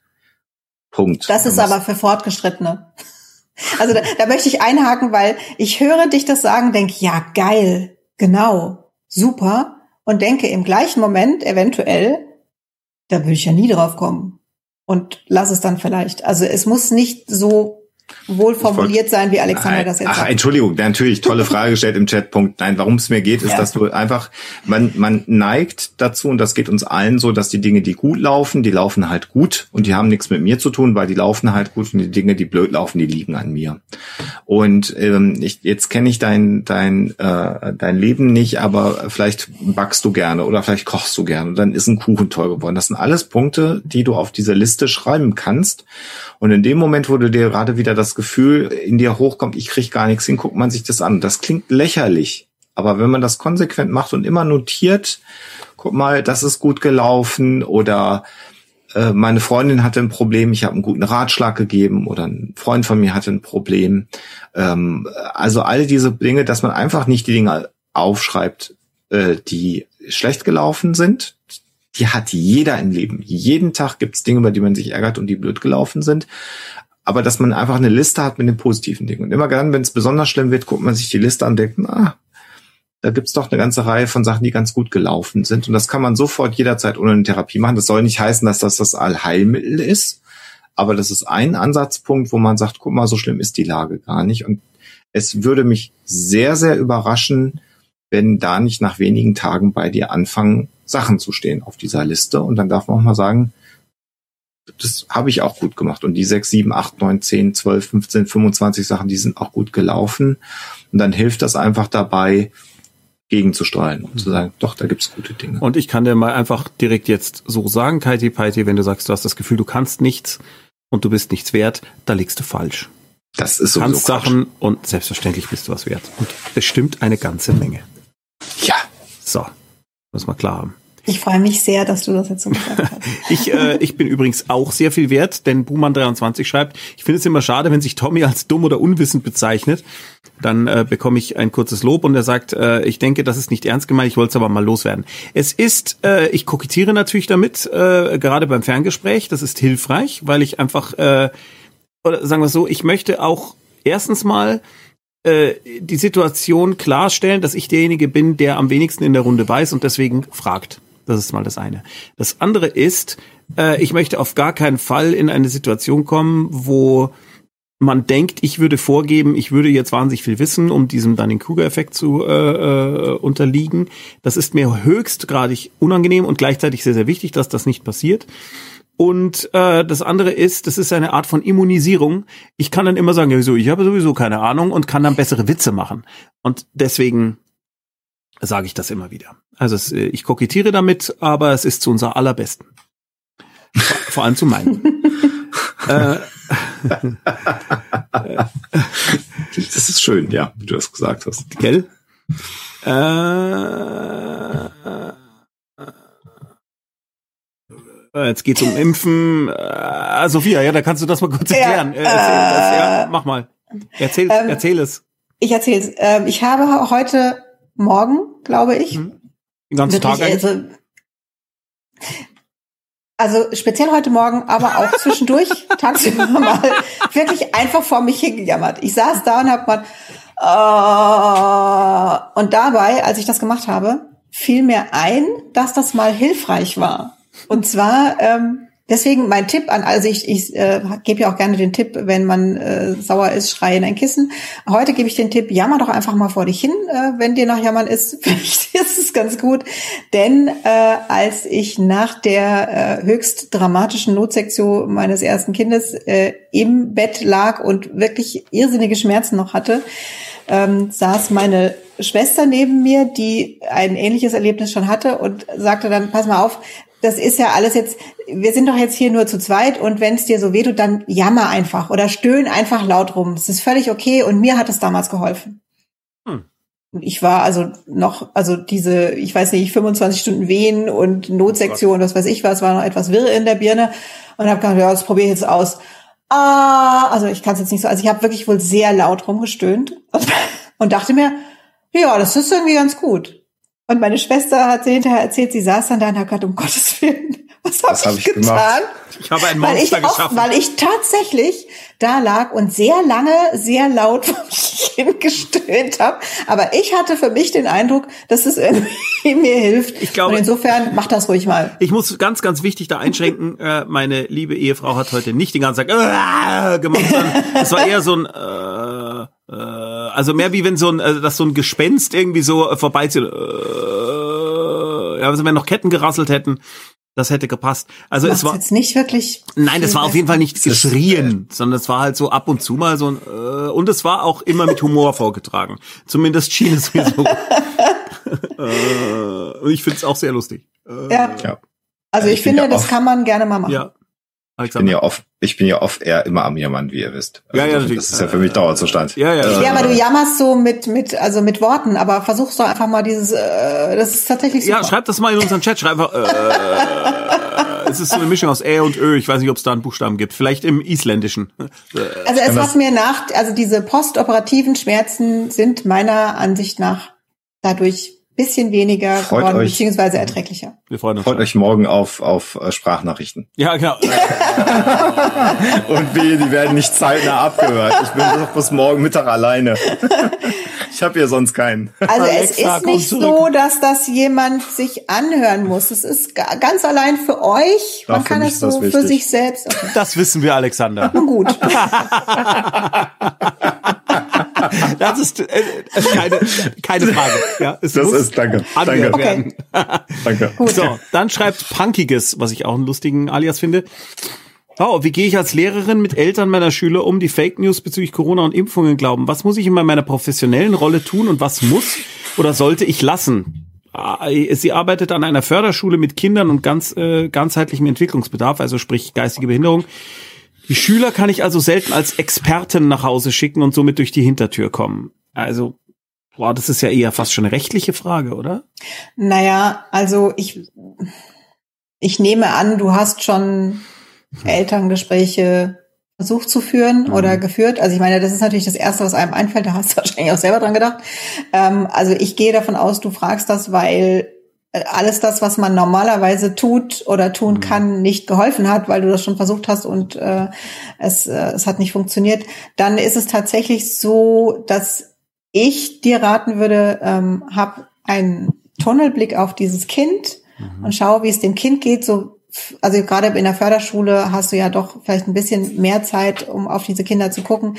Wenn du das Gefühl hast, da ist jetzt tatsächlich das eine Gefährdung des Kindeswohls womöglich da, dann ähm, weiß ich nicht, ihr habt, ob ihr jetzt einen psychologischen Dienst habt an eurer Schule, äh, an den Schulleiter oder Schulleiterin würde ich mich wenden oder dann eben an das zuständige Jugendamt, um zu sagen, ich habe da wirklich Bedenken und da müsste man mal gucken.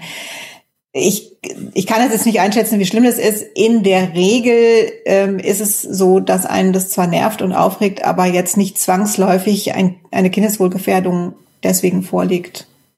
Aber das ist zumindest was, was du für dich im Hinterkopf haben kannst, dass du einfach schaust, wie geht's denn den Kindern? Und wenn du dir da anfängst, Sorgen zu machen, dann in die andere Richtung handeln. Vielleicht, da muss ich jetzt gucken, dass das nicht zuordnenbar ist, ähm, eine Situation, wo mich jemand angeschrieben hat, der im Elternbeirat ist, dieser Mensch, äh, einer, einer Schulklasse, jetzt natürlich nicht in einer Schule, wie sie hier beschrieben worden ist. Und da gab es eine E-Mail an alle Eltern, als es um die Testungen äh, äh, ging und die Maskenpflicht äh, in den Schulen, als sie geöffnet wurden, wo ganz klar einfach Fake News verbreitet worden sind. Also von der Schule oder wie? Nein, nein, von den, Nein. vom, vom Elternbeirat. Gott. Interessanterweise war es dann so, da, also alle Eltern sind angeschrieben worden, dass die Person, die mich kontaktiert hat, nicht angeschrieben worden ist. Hm. Äh, warum? Weil sie Ärztin, Arzt war. Ach Gott. Wow. Und das löste natürlich starke Emotionen aus, also weil natürlich das eigene Kind auch in diese Schule ging. Mhm. Und das war so äh, natürlich erstmal so ein Aufschrei, äh, ihr kümmert euch doch um solche Sachen, ihr kennt das doch. Und es war ganz schnell binnen Sekunden.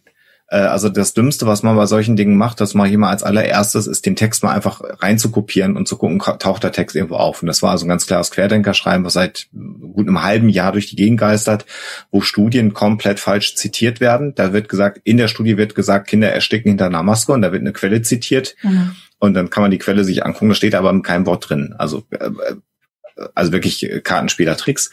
Und ähm, äh, da war dann meine Empfehlung, einfach jetzt in der Rolle auch dieses Elternbeirates und mit der Kompetenz der ärztlichen Ausbildung und das auch in den ersten Satz reinschreiben, nicht bescheiden, sondern zu sagen, ich bin nicht informiert worden, ich bin Arzt, Ärztin, seit so und so vier Jahren im Beruf, habe folgende Weiterbildung abgeschlossen und kann dazu Folgendes sagen. Bitte und dann das also als richtig stellen und dann tatsächlich mit der Quellenkritik zu arbeiten. Warum erzähle ich das? Vielleicht gibt es in dieser Schule auch äh, eine Art Elternrat oder eine Klassenrat oder eine Elterngruppierung. Vielleicht gibt es da jemanden, den man sich als Verbündeten auch suchen kann, der sowas vielleicht mal als E-Mail auch herumschickt. Das heißt, wenn es da Fehlinformationen gibt, dass man gemeinsam mit jemandem, wo man sagt, die Eltern äh, kenne ich, da ist jemand Arzt, da ist jemand gut informiert, hat vielleicht auch ein Standing innerhalb der Elternschaft, dass man sich da auch nochmal einen Verbündeten sucht. Man wird die nicht komplett umstimmen können, aber man wird so, man wird so das, meinen Gegenpol zu setzen. Und da muss man auch natürlich wohl formulieren, das nicht konfrontativ machen, sondern ähm, nicht, wenn dann so jemand mal schreibt, wir sind alle beunruhigt und wir haben alle viele Informationen zum Thema Corona-Pandemie, was jetzt richtig ist. Lassen Sie uns gemeinsam mal schauen, was das Beste für unsere Kinder ist. Also solche Formulierungen. Und wenn man das nicht als Lehrer alleine machen muss oder als Lehrerin ähm, und da Verbündeten vielleicht in der Elternschaft finden kann, wäre das auch nochmal ein zusätzlicher Weg, ohne gleich sofort so einen formalen Weg, ähm, Kindswohlgefährdung und wann muss ich die Behörden einschalten, sondern auf so einem argumentativen Weg dem zu geben wahrscheinlich klappt das jetzt nicht in dem Fall, aber es hören ja auch ein paar mehr Menschen sich die Sendung an und können da dann vielleicht nochmal was mitnehmen.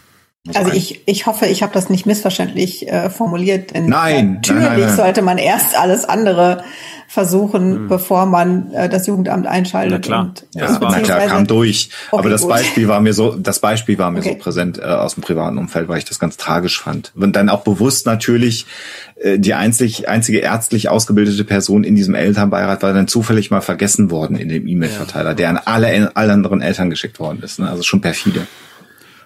Der, die Conny Johnny schreibt, Einsamkeit und depressive Gedanken, Selbstzweifel sind seit Corona stärker.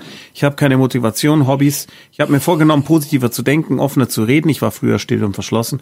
Versuche mich für Hobbys zu interessieren und Leute anzusprechen. Das ist schon mal echt super. Ja. Wenn es dir gut tut, was ich, wovon ich ausgehe. Äh, hatte immer das Gefühl, ganz gut klarzukommen bis jetzt und konnte das oben teilweise umsetzen. Will aber meine Freunde nicht weiter doll belasten. Könnt ihr Tipps geben, auch zum Weg zu einem Therapieplatz?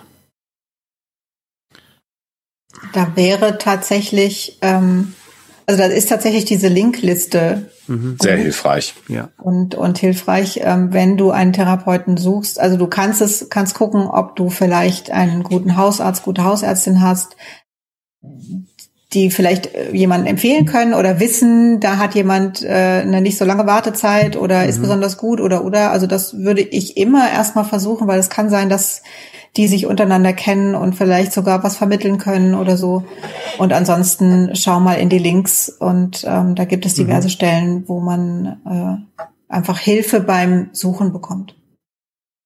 Aber ich finde es auf jeden Fall eine gute Idee zu sagen, ich suche mir jetzt noch eine therapeutische Unterstützung. Das, was mir so ein bisschen, ähm, also was ich relativieren möchte, ist, du hast irgendwie gesagt, dass du deine Freunde nicht belasten mhm. willst mhm. oder mhm. ähm, ich bin mir nicht sicher, ob, also ich finde das so ein bisschen einen traurigen Grund und ich glaube, also ich kann mir irgendwie gar nicht vorstellen, dass du die wirklich belastest. Also vielleicht ja doch, vielleicht hast du ja recht oder das hat mir jemand gesagt, aber ähm,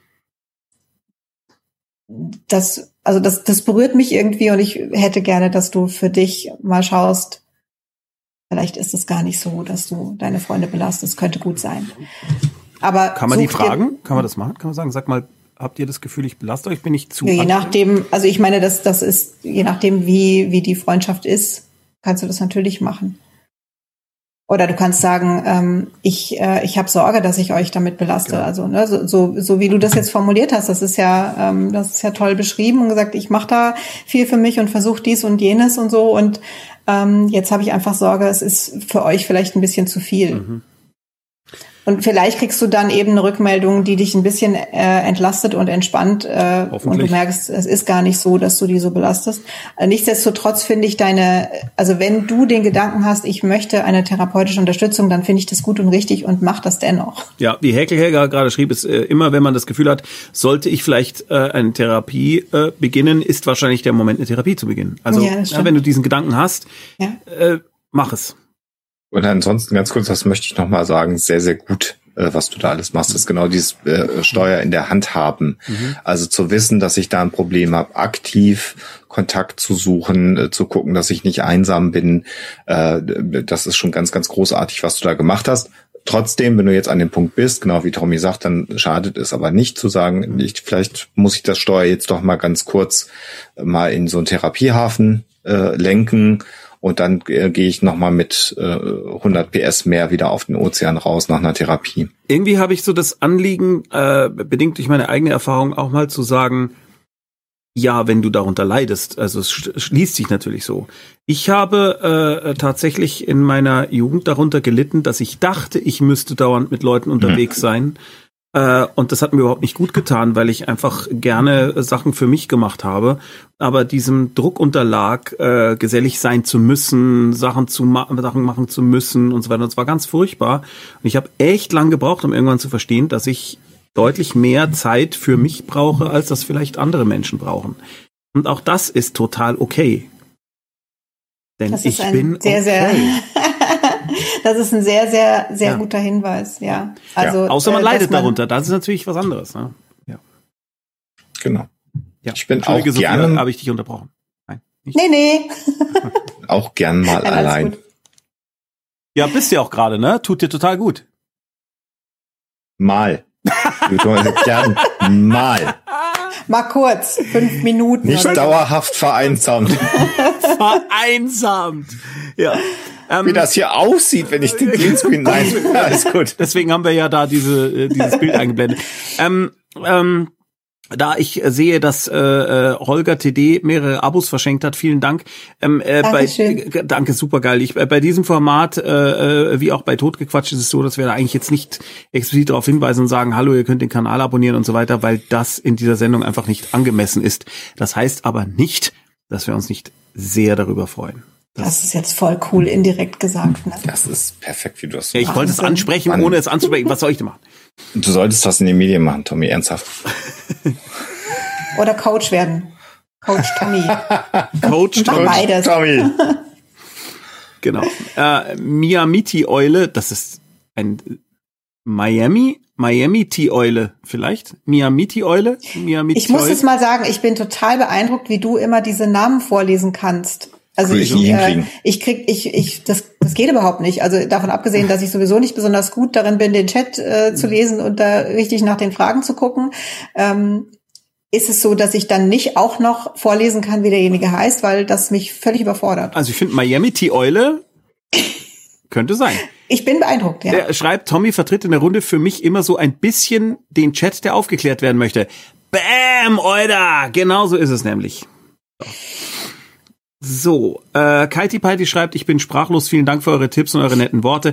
Alexanders Tipp übernehme ich sofort. So. Das ist toll. Das Yay. ist schön. Und sehr, sehr gleich auch den gut, guten Tipp umgesetzt. Zack, nächste Zeile. Ja. Wirklich, mach's so kleinteilig ja. und dann, je länger die Liste ist, desto besser fühlt man sich. Ähm, jetzt äh, wird sich im Chat vorrangig miteinander unterhalten, was gut ist. Feierabend. Was ist ja auch schön. Maschine und YouTube das Hologramm von Alexander verblasst. Du bist unsere einzige Hoffnung, Obi-Wan. Äh, oh, so viel Text. Moment. Äh, ah, okay. Tashmetu. Wie kann man damit umgehen, wenn man sich solche Tipps wie die mit der Liste angelungenen Sachen zwar vornimmt und auch eine Zeit lang umsetzt, aber es letztlich darin resultiert, dass man sich furchtbar fühlt, weil man nicht mal solche simplen Aufgaben auf die Reihe bekommt, obwohl man weiß, dass sie hilfreich sein könnten. Ich habe manchmal das Gefühl, dass ich mich bei sowas irgendwie selbst total blockiere, weiß aber gar nicht genau wie und warum. Das kann ich so gut nachvollziehen. Ich weiß genau, es wäre eine super Idee, wenn ich mal eine Liste machen würde, eine To-Do-Liste machen würde oder mit Sophia zusammen eine To-Do-Liste machen würde. Aber ich krieg nicht mal, ich krieg es nicht hin.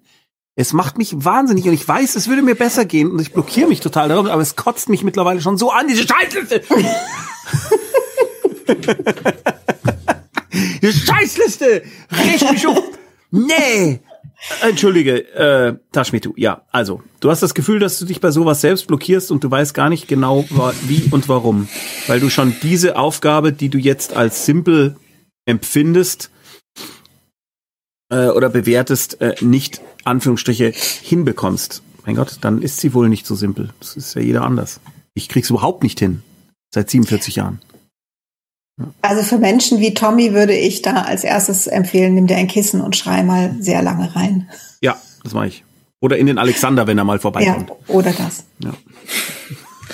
Aber um die Frage zu beantworten, ähm, es ist ja, äh, ich hoffe, das ist richtig äh, auch rübergekommen. Das ist jetzt so eine Erstmaßnahme gewesen. Das ist jetzt nichts, was eine langfristige Therapie irgendwie ersetzen kann, so eine Liste, sondern das sollte jetzt äh, in dem Fall, wie er beschrieben worden ist, erstmal so quasi sofort ein, Pflaster sein.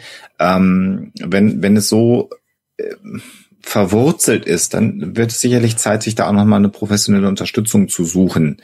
Mhm. Was jetzt nicht heißt, dass Tommy sich einen Coach suchen muss, um Listen zu machen. Der hat ja zum Glück oh. Sophia dabei. Gut, das müsst ihr untereinander dann klären, äh, ob das vielleicht besser wäre, Sophia, das musst du. ähm, aber äh,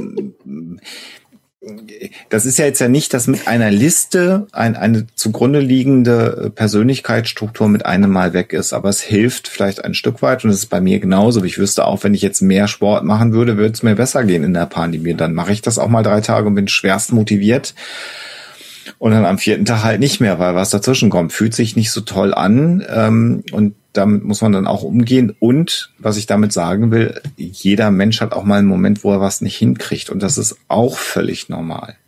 Nur wichtig dabei ist, dass man nicht nur die Punkte sieht, bei denen es nicht klappt, sondern wichtiger ist, die Punkte zu erinnern, wo es geklappt hat. Und das ist das Entscheidende dabei. Und jeder darf oder bei jedem darf mal was schieflaufen, bei jedem darf mal was nicht klappen. Und es ist höchst unrealistisch, dass es jemanden gibt, bei dem immer alles klappt. Und ganz im Gegenteil, wenn man Idole hat, äh, ähm, äh, prominente Sänger, Musiker, was auch immer so ist, wenn man dann mal anfängt, sich intensiv mit der Lebensgeschichte zu beschäftigen, dann sind das häufig auch sehr verkrachte Persönlichkeiten. Und dann sieht man einen Teil, nämlich der in der Öffentlichkeit ist, der, wo alles super ist.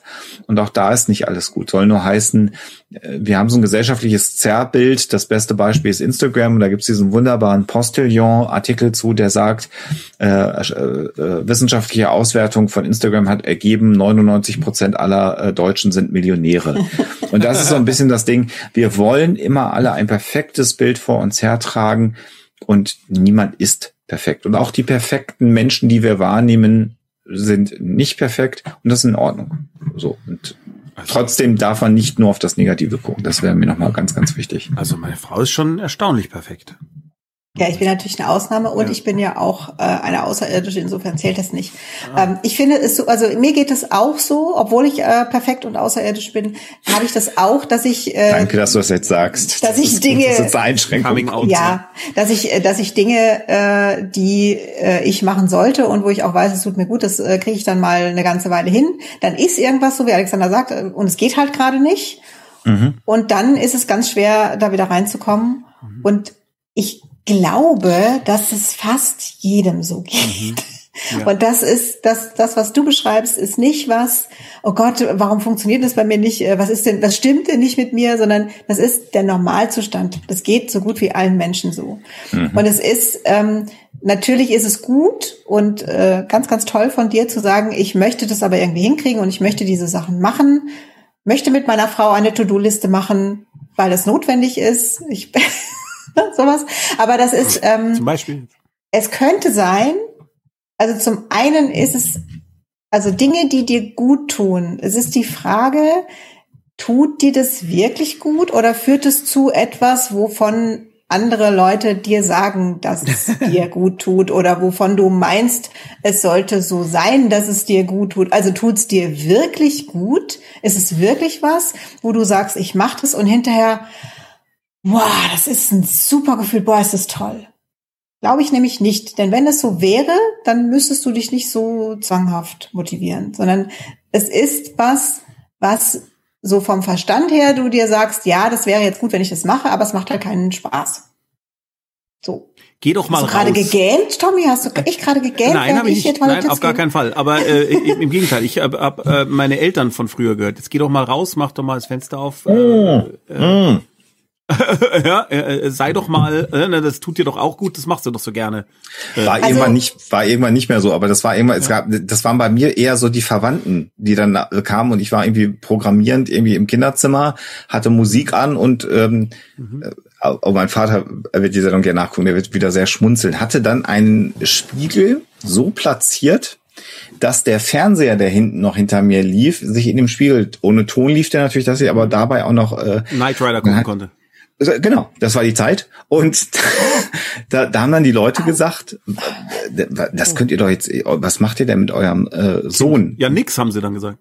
Und dann haben sie gesagt, ja, wieso, das ist doch alles, der ist, doch, der ist doch alles gut. Äh, ist doch besser, als wenn der ähm, marodierend durch die Straßen zieht. Der macht hier irgendwas Kreatives, das verstehen wir zwar nicht so wirklich, was der da so macht. Super. Aber Computer sind für die Zukunft wichtig und der ist glücklich und zufrieden und der ja. gibt anständige Antworten. Ist doch alles gut, wenn man genau. ihn fragt. Er reagiert noch. So. Machst du eigentlich noch dieses äh, äh, Switch äh, Fit Ring Ding oder hast du aufgehört? Ich weiß gar nicht, wovon du redest. Ah, äh, nächste Frage, Borussentor. Ähm, ich habe auch eine Frage. Ich weiß aber nicht, ob es wirklich hierher gehört. Ich befasse mich in letzter Zeit intensiver mit Themen wie soziale Gerechtigkeit, Feminismus, Sexismus und Rassismus.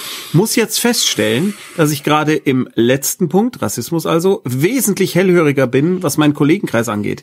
Ich traue mich nicht, das anzusprechen und fange an an meiner Berufswahl. Ich nehme jetzt mal an, äh, also nicht äh, das, was du machst, sondern wo du das jetzt machst, zu zweifeln, weil ich den Eindruck gewinne, dass Werte, für die ich einstehen will, von Kollegen mit Füßen getreten werden.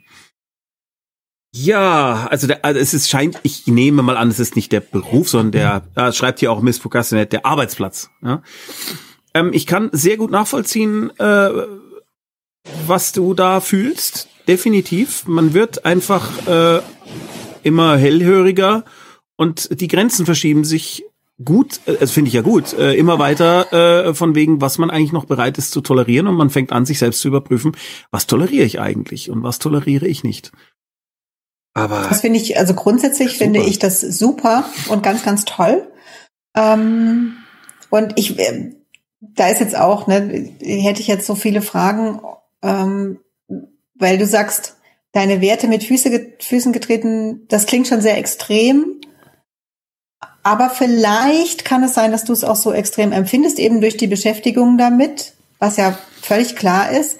Und eventuell ist es so, dass die anderen, naja, die haben halt diese Beschäftigung damit jetzt nicht. Und deswegen hast du einen Vorsprung und vielleicht wäre es möglich, die irgendwie mitzunehmen oder es zumindest mal zu versuchen. Ich, also es ist bestimmt schwierig und eventuell ist auch dein Gefühl richtig zu sagen, das funktioniert da überhaupt nicht. Mhm. Das kann sein, ne? Und ich will dich jetzt nicht überreden, äh, da unbedingt missionarisch tätig zu werden oder sonst irgendwas, sondern ich, ich meine nur, hab ein bisschen Verständnis, denn erinnere dich, du hast hast dich ja irgendwann auch mal nicht damit beschäftigt und vielleicht dann Dinge gesagt, äh, wo du überhaupt nicht drüber nachgedacht hast. Also vielleicht geht es denen ja ähnlich.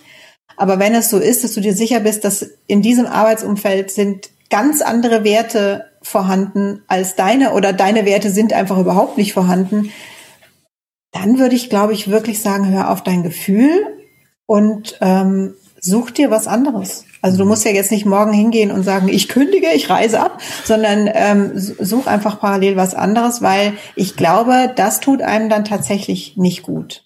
Mhm. Aber wie gesagt, ich kann jetzt nicht, nicht einschätzen, inwieweit ist da vielleicht ja noch was zu retten und das ist echt nicht? schwer, weil, also wenn ich mich so zurückerinnere, was wir, keine Ahnung, wenn wir jetzt bei RTL Samstagnacht irgendwie, was wir da an Witzen und so weiter gemacht haben, wo wir damals nichts dabei gefunden haben. Mhm. Und ich glaube auch, dass wir damals jetzt deswegen per se keine äh, bösen Menschen waren, aber eindeutig ist das, was wir damals gemacht haben, war damals schon falsch. Es ist nicht, dass es damals richtig war, äh, weil es niemanden gestört hat, denn es hat sehr wohl Leute gestört, es hat sehr wohl Leute verletzt, die waren nur nicht äh, hörbar genug.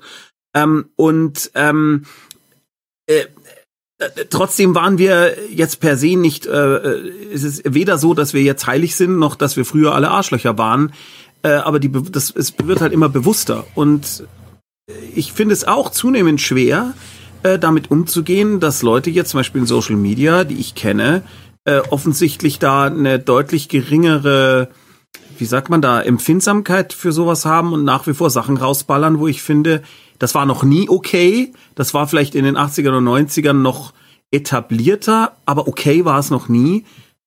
Und mir fällt das wahnsinnig schwer und ich weiß auch nicht so genau äh, immer, wie ich damit umgehen soll. Finde ich echt sehr komplex. Und wenn es im Berufsumfeld ist und man die Leute dauernd um sich herum hat, boah. Ähm, das, ich, ich muss das gerade mal sagen, Kaninchenohren mache ich jetzt nicht. Äh, das ist aber ein anderes Thema. Was? Äh, ich habe ich hab gerade Nachrichten gekriegt. Alles gut. Ähm, um auf das ernsthafte Thema zurückzukommen. Warum hast du Kaninchenohren gesagt? Weil ich Nachrichten bekommen habe, die diesen Bezug hatten. Okay. Wir machen weiter. Gut. Ja. Jeder wie er mag, auch der Alexander darf mal durchdrehen. Ja, die Sendung heißt Alle bekloppt, ist gar kein Problem. Jetzt, das, das will jetzt einige Menschen sehr amüsieren. Äh, das reicht schon. Das aber, genau, aber, um auf das eigentliche Thema zurückzukommen, genau das, was du gerade beschreibst, Tommy, ist das, was ich lange Zeit nicht verstanden habe. Aha. Nämlich, äh, was struktureller Rassismus und struktureller Sexismus ist. Mhm. Etwas, was eine gesellschaftliche Norm ist und was Menschen trifft und verletzt und was, huch. Mein Sofa! Was denn jetzt passiert? Du hast mein Sofa weggezaubert. Warte mal, ich, jetzt hatte ich gerade einen ernsthaften Punkt und dann kommt die geheime Weltregierung und macht mir den weg, den Punkt. Das ist nicht gut. Jetzt sind wir aufgeflogen, ne? Hm. Jetzt sind wir total aufgeflogen. Warte mal. Scheiße. Hoffe. Jetzt wissen alle. Warte. ja, jetzt ist eigentlich auch schon zu spät. Jetzt kannst du auch ah, äh, ich versuche das mal halbwegs Sonnenuntergang hinter so, dich machen. Was? ähm, das heißt, ähm, etwas, was äh, gesellschaftlicher Kontext war und was als normal angesehen war, ist eben genau das, was man strukturellen Rassismus nennt und das verschiebt sich jetzt. Und das ist für diejenigen, die davon nicht betroffen sind, immer anstrengend, weil uns das ja alle nicht betroffen hat. Äh, also wir müssen jetzt auf etwas achten und auf etwas in Anführungsstrichen Rücksicht nehmen, was uns ja gar nicht betrifft und deswegen fällt das vielen Menschen sehr schwer, das zu tun. Ähm, und es ist aber auch trotzdem wichtig, äh, sich darüber Gedanken zu machen und da auch immer wieder sich selber zu hinterfragen. Also wir haben vor wenigen Wochen eine alte Huxilla-Folge, auch genau aus dem Grund äh, vom Netz genommen gehabt, eine längere Zeit, weil wir nicht dazu kamen. Wir haben sie umgeschnitten. Wir haben da Begrifflichkeiten rausgenommen und verändert und einige Dinge umgeschnitten, weil diese Folge, die sehr alt war, aber ein klassischer Beispiel war, dass auch wir strukturellen Rassismus da drin hatten. Und heute sage ich, das habe ich damals so gesagt, ähm, man hätte es auch kommentieren können. In dem Fall war es ein Satz, den man rausgenommen hat und dann war das weg an der Stelle und dann war es, ist es besser. Mhm. Äh, so wie es jetzt ist. Und ähm, zu dem Thema Arbeitsplatz will ich auch nochmal stärkend sagen, ähm, Haltung zu haben und Haltung zu zeigen ist, ist wichtig und ist auch für den gesellschaftlichen Diskurs wichtig. Ähm, wenn du jetzt sagst, das ganze Umfeld ist aber bei dir gerade so, dass das gar nicht gar nichts bringt, dass du Haltung zeigst, ähm, kann man sagen, musst du den Job vielleicht wechseln oder vielleicht würde dir das gut tun, aber es ist dann immer auch die Situation, äh, kann man sich Haltung leisten. Das klingt total doof, aber nicht, wenn du äh, im einzigen Krankenhaus arbeitest und in 300 Kilometer Umfeld ist kein anderes Krankenhaus, jetzt Schwachsinn, weil die Versorgungslage ein anderes, aber nur ein Beispiel, dann hast du halt ein Problem zu sagen, ich kündige und suche mir einen anderen Job. Aber, genau wie Sophia sagt, man kann natürlich schauen, habe ich eine mittelfristige Perspektive, mich zu verändern? Und ein Punkt, den ich ja auch von dir mitgenommen habe, ähm, äh, Coach Tommy, ist, dass es sich besser anfühlt, wenn man es schafft, ähm, sich zunehmend in seinem Leben mit Menschen und Dingen und Arbeitsaufgaben zu umgeben, die einen gut tun und mhm. die sich mit dem eigenen Bild und der eigenen Haltung decken. Und das ist nicht immer angenehm, weil man sich auch von Dingen trennen muss. Man muss sich vielleicht sogar von Menschen trennen, ähm, auch im, im, im, im geschäftlichen Kontext. Das ist nicht angenehm, das ist nicht leicht. Aber manchmal ist es wichtig, das zu tun. Und manchmal ist es dann auch wichtig, so, ein, so, ein, so eine Reibung oder was auch immer es dann auch mal auszuhalten. Ähm, sage ich jetzt aber aus einer sehr privilegierten äh, Situation heraus, weil ich in der Lage bin, das mhm. Schiff, dann mache ich zum zehnten Mal dieses Bild heute, aber das Schiff in die Richtung zu steuern. Aber es fühlt sich halt gut an. Und wenn es die Optionen gibt, würde ich immer dazu raten. Und ähnlich wie wir es am Anfang hatten mit Esoterik und Stein und äh, äh Wandfarbe, vielleicht kann man es ja wenig konfrontativ in bestimmten Situationen zumindest mal anbringen, das Thema auch in deinem Arbeitsumfeld. Vielleicht Vielleicht. Mal so die, ja, ja, die Lücke, in die man mal nett reinstoßen kann. Und dann hast du auch da mal ein kleines Zeichen gesetzt. Ähm, vielleicht habt ihr, das ist jetzt aber sehr Spökenkickerei, vielleicht habt ihr einen Betriebsrat, vielleicht habt ihr irgendwas, wo man mal anonymen Vorschlag machen kann und sagen kann, wollen wir nicht mal eine Mitarbeiterfortbildung machen zum MitarbeiterInnenfortbildung, siehst du, das muss man sich auch noch angewöhnen, mhm. äh, machen zum Thema struktureller Rassismus, äh, Sexismus, wo man sich mal jemanden einlädt, der mal einen Vortrag hält, wo mal alle hingehen. Das sind Dinge, die kann man ja gucken, aber das ist natürlich sehr abhängig von der von der einzelnen mhm. persönlichen Situation. Wäre nicht sogar am besten Mitarbeitende fällt mir gerade ein, anstatt MitarbeiterInnen. Na, also ich meine, wenn man jetzt wirklich alle äh, äh, einbinden wollen würde, äh, gibt es das Mitarbeitende? Das klingt irgendwie naja, komisch. Naja, klar, kann man schon ja. sagen. Es klingt halt komisch, weil man es nicht gewöhnt ist. Studierende, Mitarbeitende. Ja. Na, ich habe mir jetzt das, dieses Innen eigentlich schon ganz gut angewöhnt und fange jetzt so äh, bedingt durch eine Diskussion bei Facebook langsam an, da auch zu zweifeln, weil auch das ja eigentlich, äh, wie heißt das, bi, also es sind ja auch wieder nur null und Ja, du musst eigentlich den, du musst die glottale Pause sprechen. Ja, Dann das hast mache ich schon, das- aber trotzdem ist es ja dann auch wieder nur Mann und Frau. Und es gibt ja mehr nee, als das. nee, die, die Pause, die du machst, äh, äh, soll ja die Lücke darstellen, in die dann alles andere Ah, noch mit ja, hineinpasst. MitarbeiterInnen. Tatsächlich in der Lücke, Äh, ern- ernsthaft jetzt? so habe ich das verstanden, ja. Okay. Aber wenn man es also nicht, wenn man sagt Mitarbeiterinnen in eins ja, klar, durch, sondern sozusagen mit dieser mit glottalen Pause. Ja. Aber das ist ja auch genau der Punkt. Und das finde ich Das so halt angenehm, Leute. gerade. Genau, das probieren wir gerade aus. Und alle, die sagen, früher war alles äh, besser, ähm, das Thema hatten wir gerade an anderer Stelle ja auch, Mhm. ähm, ist ähm, äh, genau, Sprache ändert sich immer. Und äh, Sprache, unsere deutsche Sprache ist männlich geprägt, weil sie so ist. Und Arzt, Ärzte, äh, da waren Frauen früher nicht mit gemeint, weil Frauen früher auch gar nicht Medizin studieren dürften. Und wir müssen das jetzt irgendwann anpassen, weil sich unsere Gesellschaft angepasst hat. Und das hat nichts mit links und rechts zu tun, habe ich kürzlich gehört, den Spruch, den fand ich sehr schön. Das hat was damit zu tun, vorne zu sein. Ja, Hm. äh, da- das ist, äh, wir wollen ja modern und vorangehen und das ist jetzt das Die Zeichen der. Zeit. Ja gut, nützt ja nichts. Man muss, man muss es ja, man, man muss da offen sein und ob ich in drei Jahren bei, bei meinen Produktionen immer noch so gendere, wie ich das jetzt mache, sei mal dahingestellt. Aber ich hab, gebe mir zumindest Mühe. Und wenn du sagst, du äh, hast Diskussion auf Facebook, wir sind im Diskurs Ja, wir darüber. sind im Diskurs. Und ich fand, dass äh, Grit Richter hatte da äh, ganz tolle Beiträge geleistet, weil sie eben auch gesagt hat, sie versucht eigentlich eher äh, bedingt durch Gendern für Dummies, das ist so ein Buch, was sie äh, ganz toll findet. Finde ich Ja. super, das gibt's wirklich. Ähm, äh, äh, versucht sie Neutral. Halt, äh, na, es irgendwie, wenn es denn geht, neutral zu machen, Studierende und so weiter. Und das finde ich eigentlich ganz hilfreich, weil immerhin wenigstens dann die deutsche Sprache an dieser Stelle schon ein paar Möglichkeiten bereithält. Es gibt sogar ein Online-Lexikon, wo man Wörter eingeben kann, eben wie jetzt zum Beispiel Schüler. Äh, äh, und dann drückst du Enter und dann kommen da Vorschläge, wie zum Beispiel Schülerschaft raus. Weil manchmal steht man da einfach so auf dem Schlauch und weiß einfach jetzt kein anderes Wort. Aber gut, das ist, äh, entschuldige, jetzt sind wir komplett äh, woanders hingerissen. Das werden wir nicht äh, komplett erklären können, aber ich finde es gut, wenn wir uns alle mit diesem Thema auseinandersetzen und weiterkommen, als zu sagen, nee, das ist mir zu anstrengend. Weil Ja, das ist also, halt, genau. das ist, das ist nicht vorne. Das ist ganz weit hinten. Weirdo Anna schreibt, ich habe eine starke Spritzenphobie.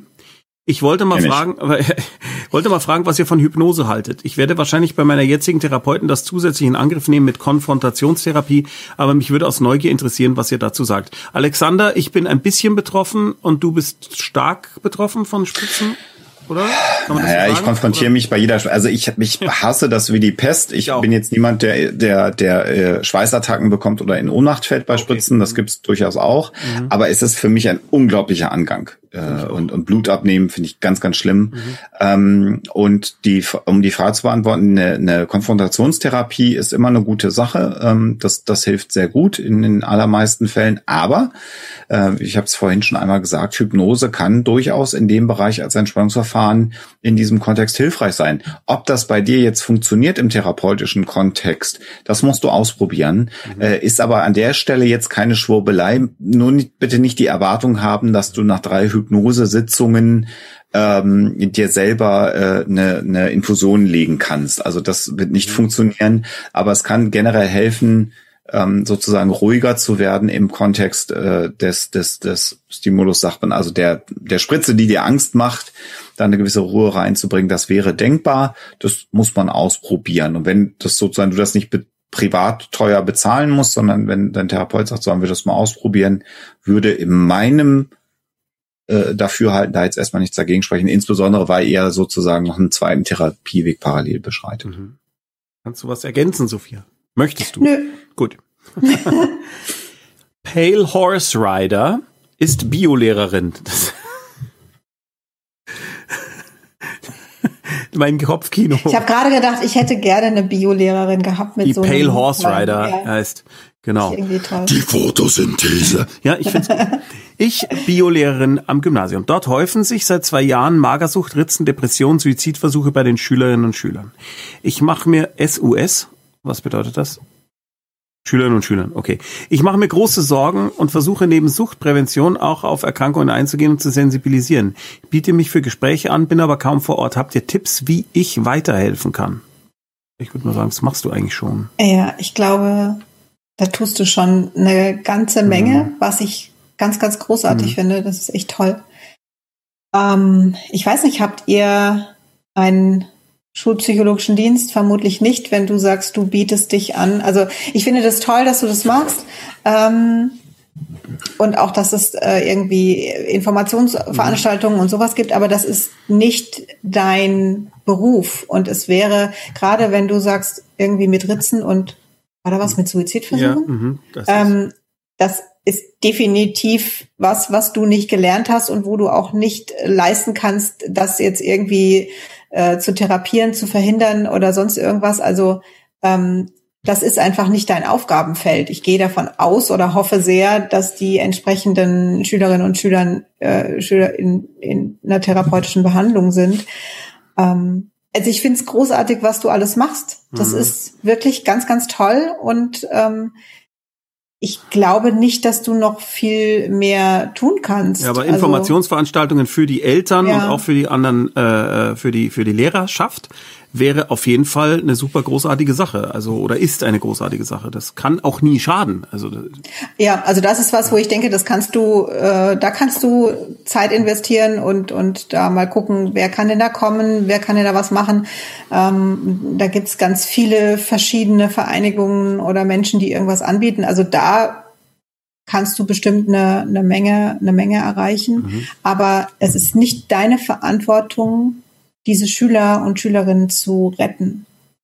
Das ist schon super, dass du dich drum kümmerst, aber ja. das ist dann im zweiten Schritt ist es Sache von äh, Psychologen, Psychiatern, Ärzten. Also damit ist ja gemeint, nicht verantwortlich fühlen, äh, natürlich tun, was man kann, das ist super, ja, aber ja. nicht sich die Schuld oder irgendwas aufladen oder zu denken, oh Gott, dann habe ich ja versagt, wenn die Leute sich weiterritzen, wenn man alles tut, was man. Ja, es ist auch so, dass du nicht verhindern kannst, dass mhm. eine Schülerin oder ein mhm. Schüler sich ritzt. Das ist auch nicht in deiner Verantwortung. Du kannst dich darum kümmern, dass äh, die an die entsprechenden Stellen äh, kommen oder das kannst vielleicht auch helfen, irgendwie einen Therapieplatz zu finden. Wobei ich auch finde, dass das eigentlich nicht in dein Aufgabenfeld fällt. Wobei, wenn du jetzt feststellst, da ist niemand, die Eltern sind komplett überfordert und aber selbst dann gäbe es andere Leute, die da helfen könnten. Also, dass du begleitest und die nicht alleine lässt und quasi sagst so, hier, bitteschön, da ist jetzt eine Stelle, die hilft euch weiter. Das ist schon in Ordnung, aber mehr musst und solltest du wirklich nicht tun. Also wenn es dem Menschen gut tut, sich zu kümmern, das Wie gesagt, also Tommy, kümmern ja, aber nicht therapeutisch tätig werden. Ach so, ja, natürlich. Oder denken, man ja, könnte ja, ja, eine Therapie ersetzen nein, oder sowas. Nein, nein, um Gottes Willen, ja. Genau. Also nicht die, nicht die eigenen Kompetenzen aus Goodwill mhm. überschreiten, das ist dann gefährlich. Ich finde es aber ganz großartig, ähm, dass du äh, die Themen äh, einfach aufs mhm. Tableau bringst. Super. Das gehört sich im Grunde genommen in jedem Bereich der Gesellschaft, das Entstigmatisieren von psychischen Erkrankungen ähm, haben wir heute noch nicht gesagt in der Sendung, deswegen sage ich es mal einfach äh, out of the blue. Da kann niemand was dafür. Das mhm. ist eine Erkrankung, die kommt. Da ist auch keiner schuld dran. Man hat nichts falsch gemacht, wenn man eine psychische Erkrankung bekommt. Ähm, und insofern müssen wir in unserer Gesellschaft lernen, dass man nicht schwach ist, dass man nichts falsch gemacht hat in seinem Leben und dass man nicht äh, äh sein Leben unter Kontrolle hat, sondern das kann jeden treffen. Und wir müssen diesen Menschen mit, mit Anstand begegnen und versuchen, ihnen als Gesellschaft zu helfen. Und das ist ganz wichtig, dass wir diese Themen immer wieder ansprechen und adressieren und sagen, das hat nichts mit Schwäche zu tun, das ist eine Krankheit. Wenn sie an einem Bein bricht, dann hat er sich ein Bein gebrochen und dem hilft man dem auch. Und wenn jemand eine Depression hat, dann ist der schwer krank. Genau. Und dann hat man dem verdammt nochmal aufzuhelfen. Der Maxi, äh, die der Maxilinator schreibt, äh, ich weiß nicht, ob die Psychologen, beiden, ihr sich damit auskennen, aber Wisst ihr, ob sich Paraphilien therapieren lassen oder sind die zu tief in der Persönlichkeit verankert? Spannendes Thema. Also Paraphilien. Ich würde jetzt, also es ist nicht, äh, ähm, es ist nicht mein Spezialgebiet und ich würde jetzt spontan sagen, kommt drauf an. Ja. Ähm, aber vielleicht weiß Alexander dann mehr. Bin ich auch überhaupt jetzt äh, nicht, nicht, nicht der Experte für, ehrlich gesagt. Mhm. Also äh, ich meine, ich nehme aber an, dass wir uns einig sind, dass grundsätzlich bei so etwas, gerade wenn es dann darum geht, dass eventuell äh, andere Menschen gefährdet werden, Kinder, Schutzbefohlene und so weiter, eine Therapie mit Sicherheit, mit Sicherheit eine ganz, ganz tolle und äh, richtige Ja. und bestimmt auch mutige, ein mutiger Schritt sind. Definitiv. Gar keine Frage. Ob man das dann therapieren kann und es dann weggeht und wie auch immer, ist die andere Frage. Aber definitiv machen. Definitiv machen. Aus Rücksicht schon auf die anderen Menschen. Also wenn es jetzt nicht die äh, eine Paraphilie in Richtung äh, Objekte ist, das gibt es ja auch. Aber ähm, unbedingt. Also genau, also wenn's wenn's äh, immer dann wenn wenn es alles was Tommy sagt, genau Ja, genau so genau so ist es richtig.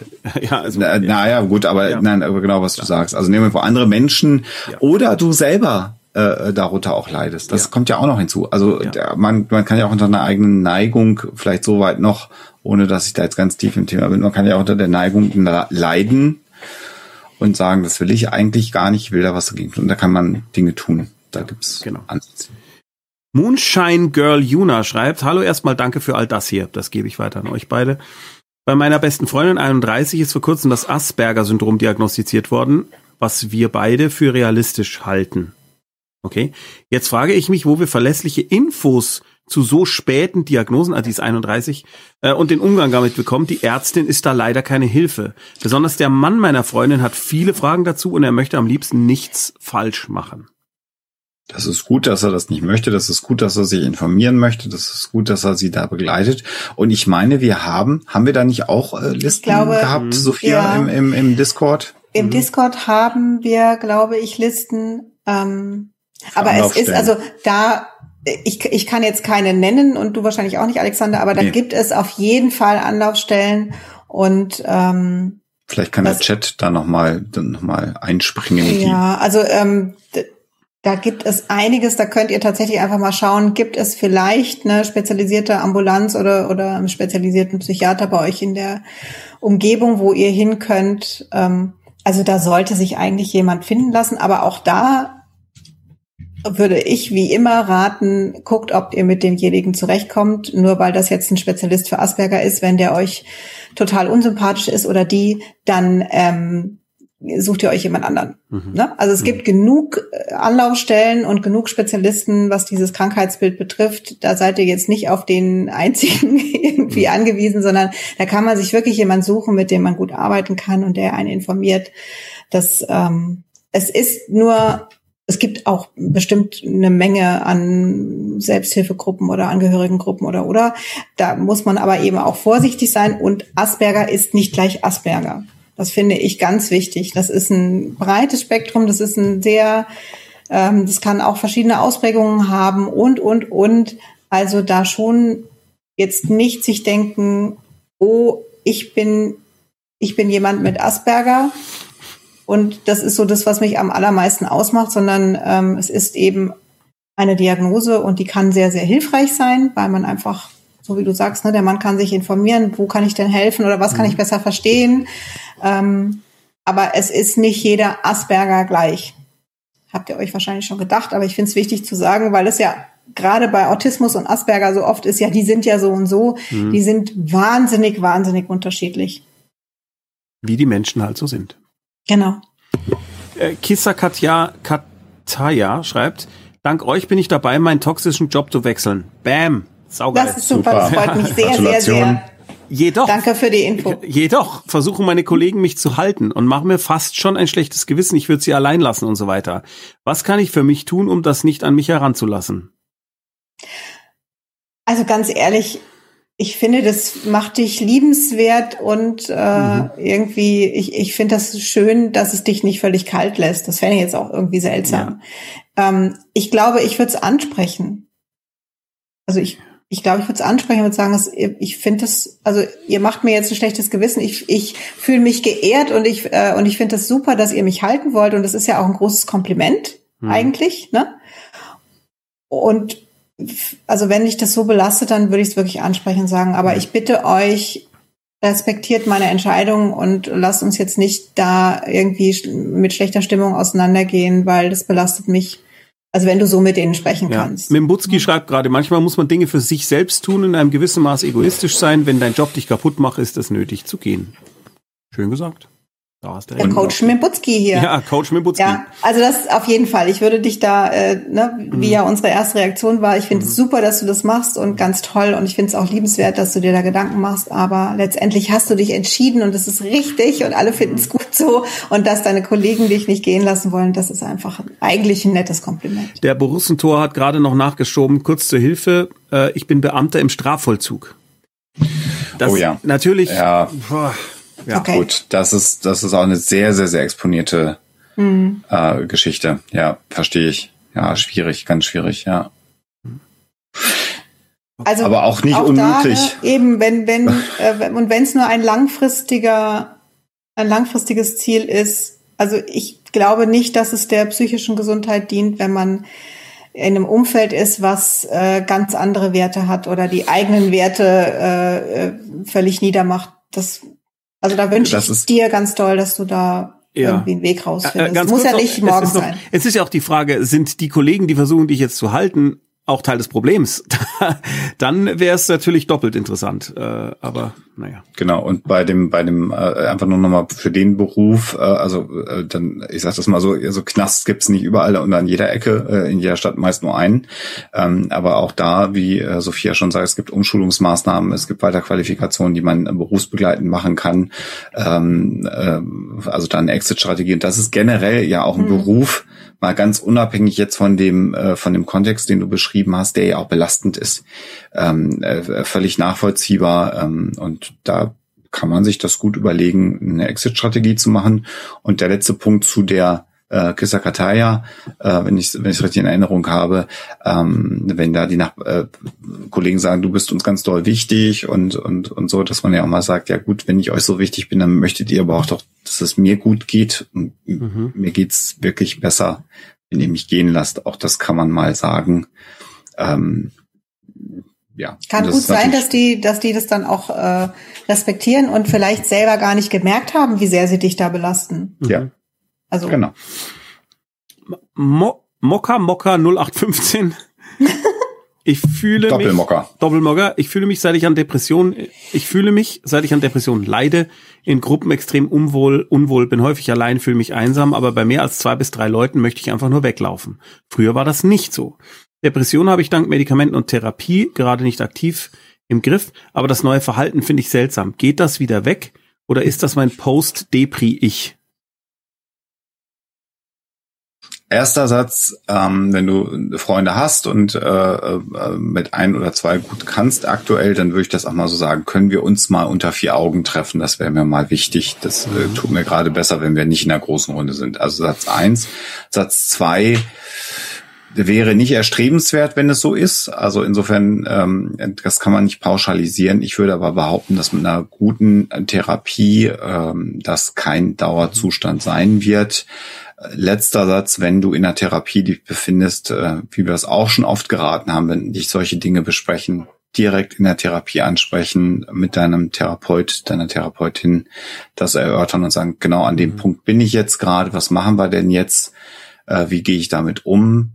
Das ist etwas, mit dem es mir gerade nicht gut geht und dann in der Therapie damit arbeiten. Dafür hast du ja eine Therapeutin, mit der du da arbeiten kannst. Mhm. Sophia? Ja. Okay. Nathalie Silber, ich weiß, dass ihr schon über das Schwurbeln von Menschen am Umfeld gesprochen habt, aber wie soll ich, oh Gott. Was? Wie soll Feierabend, ich, es zählt. Das, wie soll ich, wie soll ich meinem Physiklehrer zuhören, wenn er die Mondlandung leugnet? Gar nicht. Gar nicht. Durchzug. Äh, ja. Wir fangen an, auf dem Block zu malen. Scheiß, also ich, ich würde den, ich würde mich da irgendwo beschweren. Weil, also, ja, also ein nicht. Lehrer, der die, die Mondlandung, Mondlandung leugnet, ein, ein Physik Lehrer, der die Mondlandung leuchtet, leugnet, da wäre bei mir der Ofen aus. Vorschlagen, dass ihr, dass ihr, ich glaube, ich glaube von dem von dem äh, berühmten äh, und sehr eloquenten, hochsympathischen Physiker Dr. Holm Gero Hümmler gibt es, wenn ich nicht ganz falsch liege, einen YouTube-Vortrag zum Thema äh, Debunking äh, von der Mondlandungslüge. Vielleicht kann man das sich ja gemeinsam im Unterricht mal an. Bestimmt. Nee, das wird der sich jetzt gerade anschauen. Aber nö, einfach einfach mal sagen, äh, ich würde gerne mal ein Referat halten zu einem gewissen Ah, Thema. das ist super. Ja. Ja. Je nachdem, wie die Also- Schulform ist, wie die Jahrgangsstufe ist und dann einfach mal so das YouTube-Video von Holm laufen Ich lassen. würde mich da irgendwo bei irgendwelchen Schulämtern oder so würde ich mich direkt beschweren oder Also ich finde es schon Vertrauenslehrer, Klassenlehrer. Ja. Das Letzte. Also dass ein Lehrer äh, Physik. quasi falsche falsche Dinge lehrt. triggert, mich. Wäre jetzt nicht Du aufgefallen, gleich ein gut, dass Kissen zum. Danke. Ähm, ja, also ich, ich würde schon, äh, fände gut, wenn du da versuchen würdest, gegenzusteuern. Ähm, wenn du das Gefühl hast, das geht nicht oder geht nach hinten los oder so, dann Also kannst du nicht einfach unter Protest das Klassenzimmer verlassen. Also, Weiß nicht. Ja, das ist, das ist, das ist so ein bisschen Schulpflicht und so. Aber ich würde Ja. vielleicht mal mit dem Vertrauenslehrer, mit dem Ja. Klassenlehrer Vielleicht gibt's da das mal, das mal erörtern. Also ja, ich schon machen. Ähm, weil hier gerade im Chat auch kurz was aufkam zu dieser äh, Gender-Diskussion, die ich äh, dummerweise auf Facebook angefangen habe, obwohl ich auch da wieder viel gelernt habe. Ähm, äh, und da Kritik kam von wegen ähm, äh, so in Richtung Tone Policing. Das, da muss ich ganz kurz eine Stellung dazu nehmen, weil ich der Meinung bin, dass ich in meinen Kommentaren genau das äh, versucht habe anzusprechen. Äh, das muss ich noch mal kurz darauf hinweisen, weil mir das einfach wichtig ist, dass ich da nicht missverstanden werde. Ich habe also immer wieder gesagt, nein, ich verstehe, wenn man wütend ist, ich verstehe, wenn man betroffen ist, wenn man emotional ist. Da habe ich auch was dazugelernt. Ich dachte, bis vor zwei Jahren und so dachte ich immer, nein, bitte trage all das, was du jetzt sagen möchtest, im ruhigen Ton vor, sonst höre ich dir nicht zu. Das ist nicht mehr so. Ich habe mittlerweile gelernt, dass es okay sein muss, wenn Leute, die jahrzehntelang unter Umständen etwas gelitten haben, dann laut werden vielleicht auch mal oder äh, einfach emotional. Das muss irgendwie okay sein. Äh, äh, das ist das eine, aber trotzdem bin ich nicht bereit zu akzeptieren, wenn im Sinne dieser äh, der Emotionalität polemische Zuspitzungen sind, die so weit gehen, äh, äh, äh, die dann so unsachlich sind und die dann auch wirklich so weit gehen, dass sie einer anderen Person etwas unterstellen, was ich so nicht gelesen habe. Das ist mir einfach trotzdem wichtig bei aller Emotionalität. Also, meine Meinung ist, wir werden unsere Sprache ändern müssen in diesem Bereich. Ähm, äh, also was Sexismus, Rassismus angeht. Äh, und ich bin auch der festen Überzeugung, dass sich das ändern wird. Sprache hat sich sowieso immer verändert, so genauso wie sich Kultur definiert durch Veränderung. Es gibt keine deutsche Kultur, wenn wir mal so einen Begriff zitieren. Ähm, bin aber insofern bei dir, Tommy, dass ich immer sage, Dogmatismus bringt uns nicht weiter. Äh, zu- unnötige Zuspitzung gesteht uns allen gemeinsam zu, dass wir diesen Prozess gemeinsam gestalten. Und wenn jemand sagt, ja, ich bemühe mich, ich bin auf dem Weg, dann akzeptiert es auch. Es können nicht alle gleichzeitig an dem gleichen Punkt sein und es gibt Leute, die sind da weiter und es gibt Leute, die sind auf dem Weg, so wie ich oder äh, wie auch Tommy, äh, so wie ich das auch raushöre, gesteht uns das zu. Wir sind, wir sind dabei. Es gibt auch Wir Leute, die nicht auf dem Weg sind. Gut, äh, das ist so, aber die werden da auch hinkommen, weil ich der festen Überzeugung bin, deswegen habe ich das gesagt, dass das unvermeidbar ist, Ja. weil das richtig ist. Weil wir als Gesellschaft an einem Punkt sind, wo wir das uns allen eingestehen müssen, dass wir danach justieren müssen. Und da können sich noch zwei Generationen drüber aufregen, in drei Generationen wird sich's geändert haben. Und dann sage ich immer, warum fangen wir nicht jetzt schon damit an? Ist viel einfacher. Als Äh, auf, also lieber Gas geben, als auf der Bremse stehen. Ja, sehr gut. Proxy Blue 305. Ich habe sehr gut geschafft, mich mit Leuten zu umgeben, die mir gut tun und meine Werte teilen. Und auf der Arbeit habe ich als Führungskraft so viel Einfluss, dass zumindest niemand eine sehr krasse Ansicht äußern würde. Ich tendiere dazu zu denken, ich kenne meine Leute so gut, dass Rassismus und eh kein Thema ist. Nur hat das jetzt nicht den Effekt, dass ich bewusst eine Bubble schaffe, die nur meine Ansicht bestätigt. In dem Fall geht's dir so wie mir. Du spielst das Leben auf Level 1 easy mit Stützrädern durch. Das ist super gut. Äh, Man muss sich da nur in dem Moment bewusst sein. Ich bin ein weißer Akademiker, Deutscher, äh, Hochverdiener in, in Deutschland. Dass ich kein Problem mit Sexismus und, und Rassismus habe, ist völlig selbsterklärend. Ich muss mir das aber jeden Tag sagen und muss mir jeden Tag sagen, das geht sehr vielen Menschen anders und auf diese Menschen muss ich Rücksicht nehmen. Und wenn du das nicht vergisst, äh, dann ist es gut und ansonsten super, wenn du so ein Team aufgebaut hast. Ja. Hut ab und das als Führungspersönlichkeit, auch das ist ein gesellschaftlicher Wandel, den wir bekommen werden. Das hat Nana Walzer ja in ihrem Buch seinerzeit mal die helle Seite der Macht, wenn wir so auf diese Führungsebenen gucken, da müssen wir hinkommen und das auch das wird passieren. Ja. Sophia, du bist ja auch. Ich, äh, ich nicke. Ja. Ich bin jetzt gerade so staatspolitisch, lese solche Nein, Fragen alles- vor. Das ist, gut. wir kommen Ich, auf, äh, einen, auf einen verschiedenen Weg. Es hat mit Ich, ich, Psychologie stimme dem, ganz so viel. ich stimme dem zu und ich finde es ja auch wichtig, das zu sagen und ähm, freue mich einfach, dass das so vorangeht und äh, irgendwann normal sein wird, denn davon gehe ich Ja. auch aus. Genau. Nine Elu. Ich habe bemerkt, dass ihr oft das Wort Ritzen verwendet, wenn es ums Thema Selbstverletzen geht. Als betroffene Person möchte ich fragen, ob ihr das Wort Selbstverletzen nicht angemessener findet. Ritzen hat eine negative Konnotation und wird oft mit einer oberflächlichen, nicht so schlimmen Verletzung assoziiert und gibt meiner Erfahrung nach Betroffenen des Öfteren das Gefühl, dass es kein, kein großes Problem ist. Ich, also du meinst äh, mit Rege... Den, Alexander hält den, die Hand hoch. Ja, bitte, Alexander. Bitte direkt. Äh, Wenn du die Folge dir heute nochmal ganz ausführlich anschaust, wirst du feststellen, dass ich an keiner Stelle das Wort äh, Ritzen benutzt habe, sondern immer von selbstverletzendem Verhalten gesprochen habe. Tommy hat das Wort in der Tat im Mund gehabt, aber er hat es im Mund gehabt, weil er es vorgelesen hat. Nee, ich habe, also ich war das, glaube ich. Ich habe Hast das du es gesagt. gesagt? Ja, ja, ich habe es gesagt. Ganz schlimm, ich, dann äh, werden wir Sophia nach der Sendung auspeitschen. Tatsächlich, weil ich das von den äh, Menschen mit Borderline, mit denen ich gearbeitet habe, äh, kenne, denn die haben das selbst so genannt. Und insofern ist es für mich in meinem Sprachgebrauch tatsächlich eher so, dass mir das Wort Ritzen rausrutscht. Aber ich finde es ein super Hinweis von dir. Vielen Dank, weil du hast natürlich recht. Ähm, Erstens mal ist es wichtig, das richtig zu benennen, selbstverletzendes Verhalten, denn das ist ja nicht nur Ritzen oder sonst irgendwas, sondern das kann ja auch was äh, mit dem Feuerzeug, Zigarette verbrennen oder irgendwas sein. Also es gibt ja mehrere selbstverletzende Verhaltensweisen. Und ähm, gut, dass es das jetzt irgendwie weniger schlimm macht, das äh, ist tatsächlich in, in, in meinem Kopf jetzt gar nicht vorgekommen, weil ich finde das schlimm. Aber ich kann nachvollziehen, was du meinst und ich gelobe Besserung und danke dir für den Hinweis. Okay. Nein, ich finde es gut, wenn, wenn Ja, ihr auf Wenn sowas das, ist, wenn hinweist. das durchgegangen. Ja, und also Ritzen, also äh, in meiner Zeit in der psychosomatischen äh, Fachklinik hatten wir äh, jemanden, der selbstverletzendes Verhalten hatte. Und das ist, ich werde immer gefragt, so aus der Therapiezeit, was war die schlimmste Erfahrung? Die schlimmste Erfahrung in der Klinik war, als es klar war, dass wir das Zimmer äh, dieses Menschen durchsuchen müssen als Therapeuten, weil der Verdacht äh, da war, dass ähm, Dinge dort sind, mit denen man sich verletzen kann. Und ähm, das war für mich die belastendste Situation. Also da waren viele Situationen in so, einer, in so einem dreimonatigen Praktikum. aber Das war das Schlimmste, weil wir zu zweit, ähm, die, betroffene Person hat dann das Zimmer nicht mitbetreten. Das hätte ihr freigestanden, der Person. Ähm, so ist das geregelt und man macht das immer zu zweit natürlich. Und äh, wir haben halt ein, Zimmer durchsucht. Und in der Kur ist das so, dass die Leute natürlich viele Unterlagen dabei haben. Das heißt, ich musste in, in Begleitung der, der weiblichen äh, Haupttherapeutin auch die Unterwäsche dieser Person durchsuchen und habe auch in der Tat in der Unterwäsche Rasierklingen gefunden. Wir waren gezwungen, äh, äh, das Tagebuch, das haben wir nicht gelesen, aber das Tagebuch aufzumachen. Auch zwischen den Seiten des Tagesbuches waren äh, Rasierklingen und wir haben eine Jute-Tasche Medikamente da auch noch aus dem Zimmer rausgenommen, weil das jemand war, der in einer Apotheke gearbeitet hat und das Jo. war im Rahmen von Erstörung Medikamente. Und das war eine belastende Situation. Was ich nur sagen will, ist, ähm, selbst äh, verletzendes Verhalten, also mit einer Rasierklinge sich zu ritzen, das sind tiefe Schnittwunden, um das auch mal für all diejenigen, die das gar nicht kennen, einzuordnen. Das sind tiefe Wunden, die auch stark bluten unter Umständen. Das ist das eine.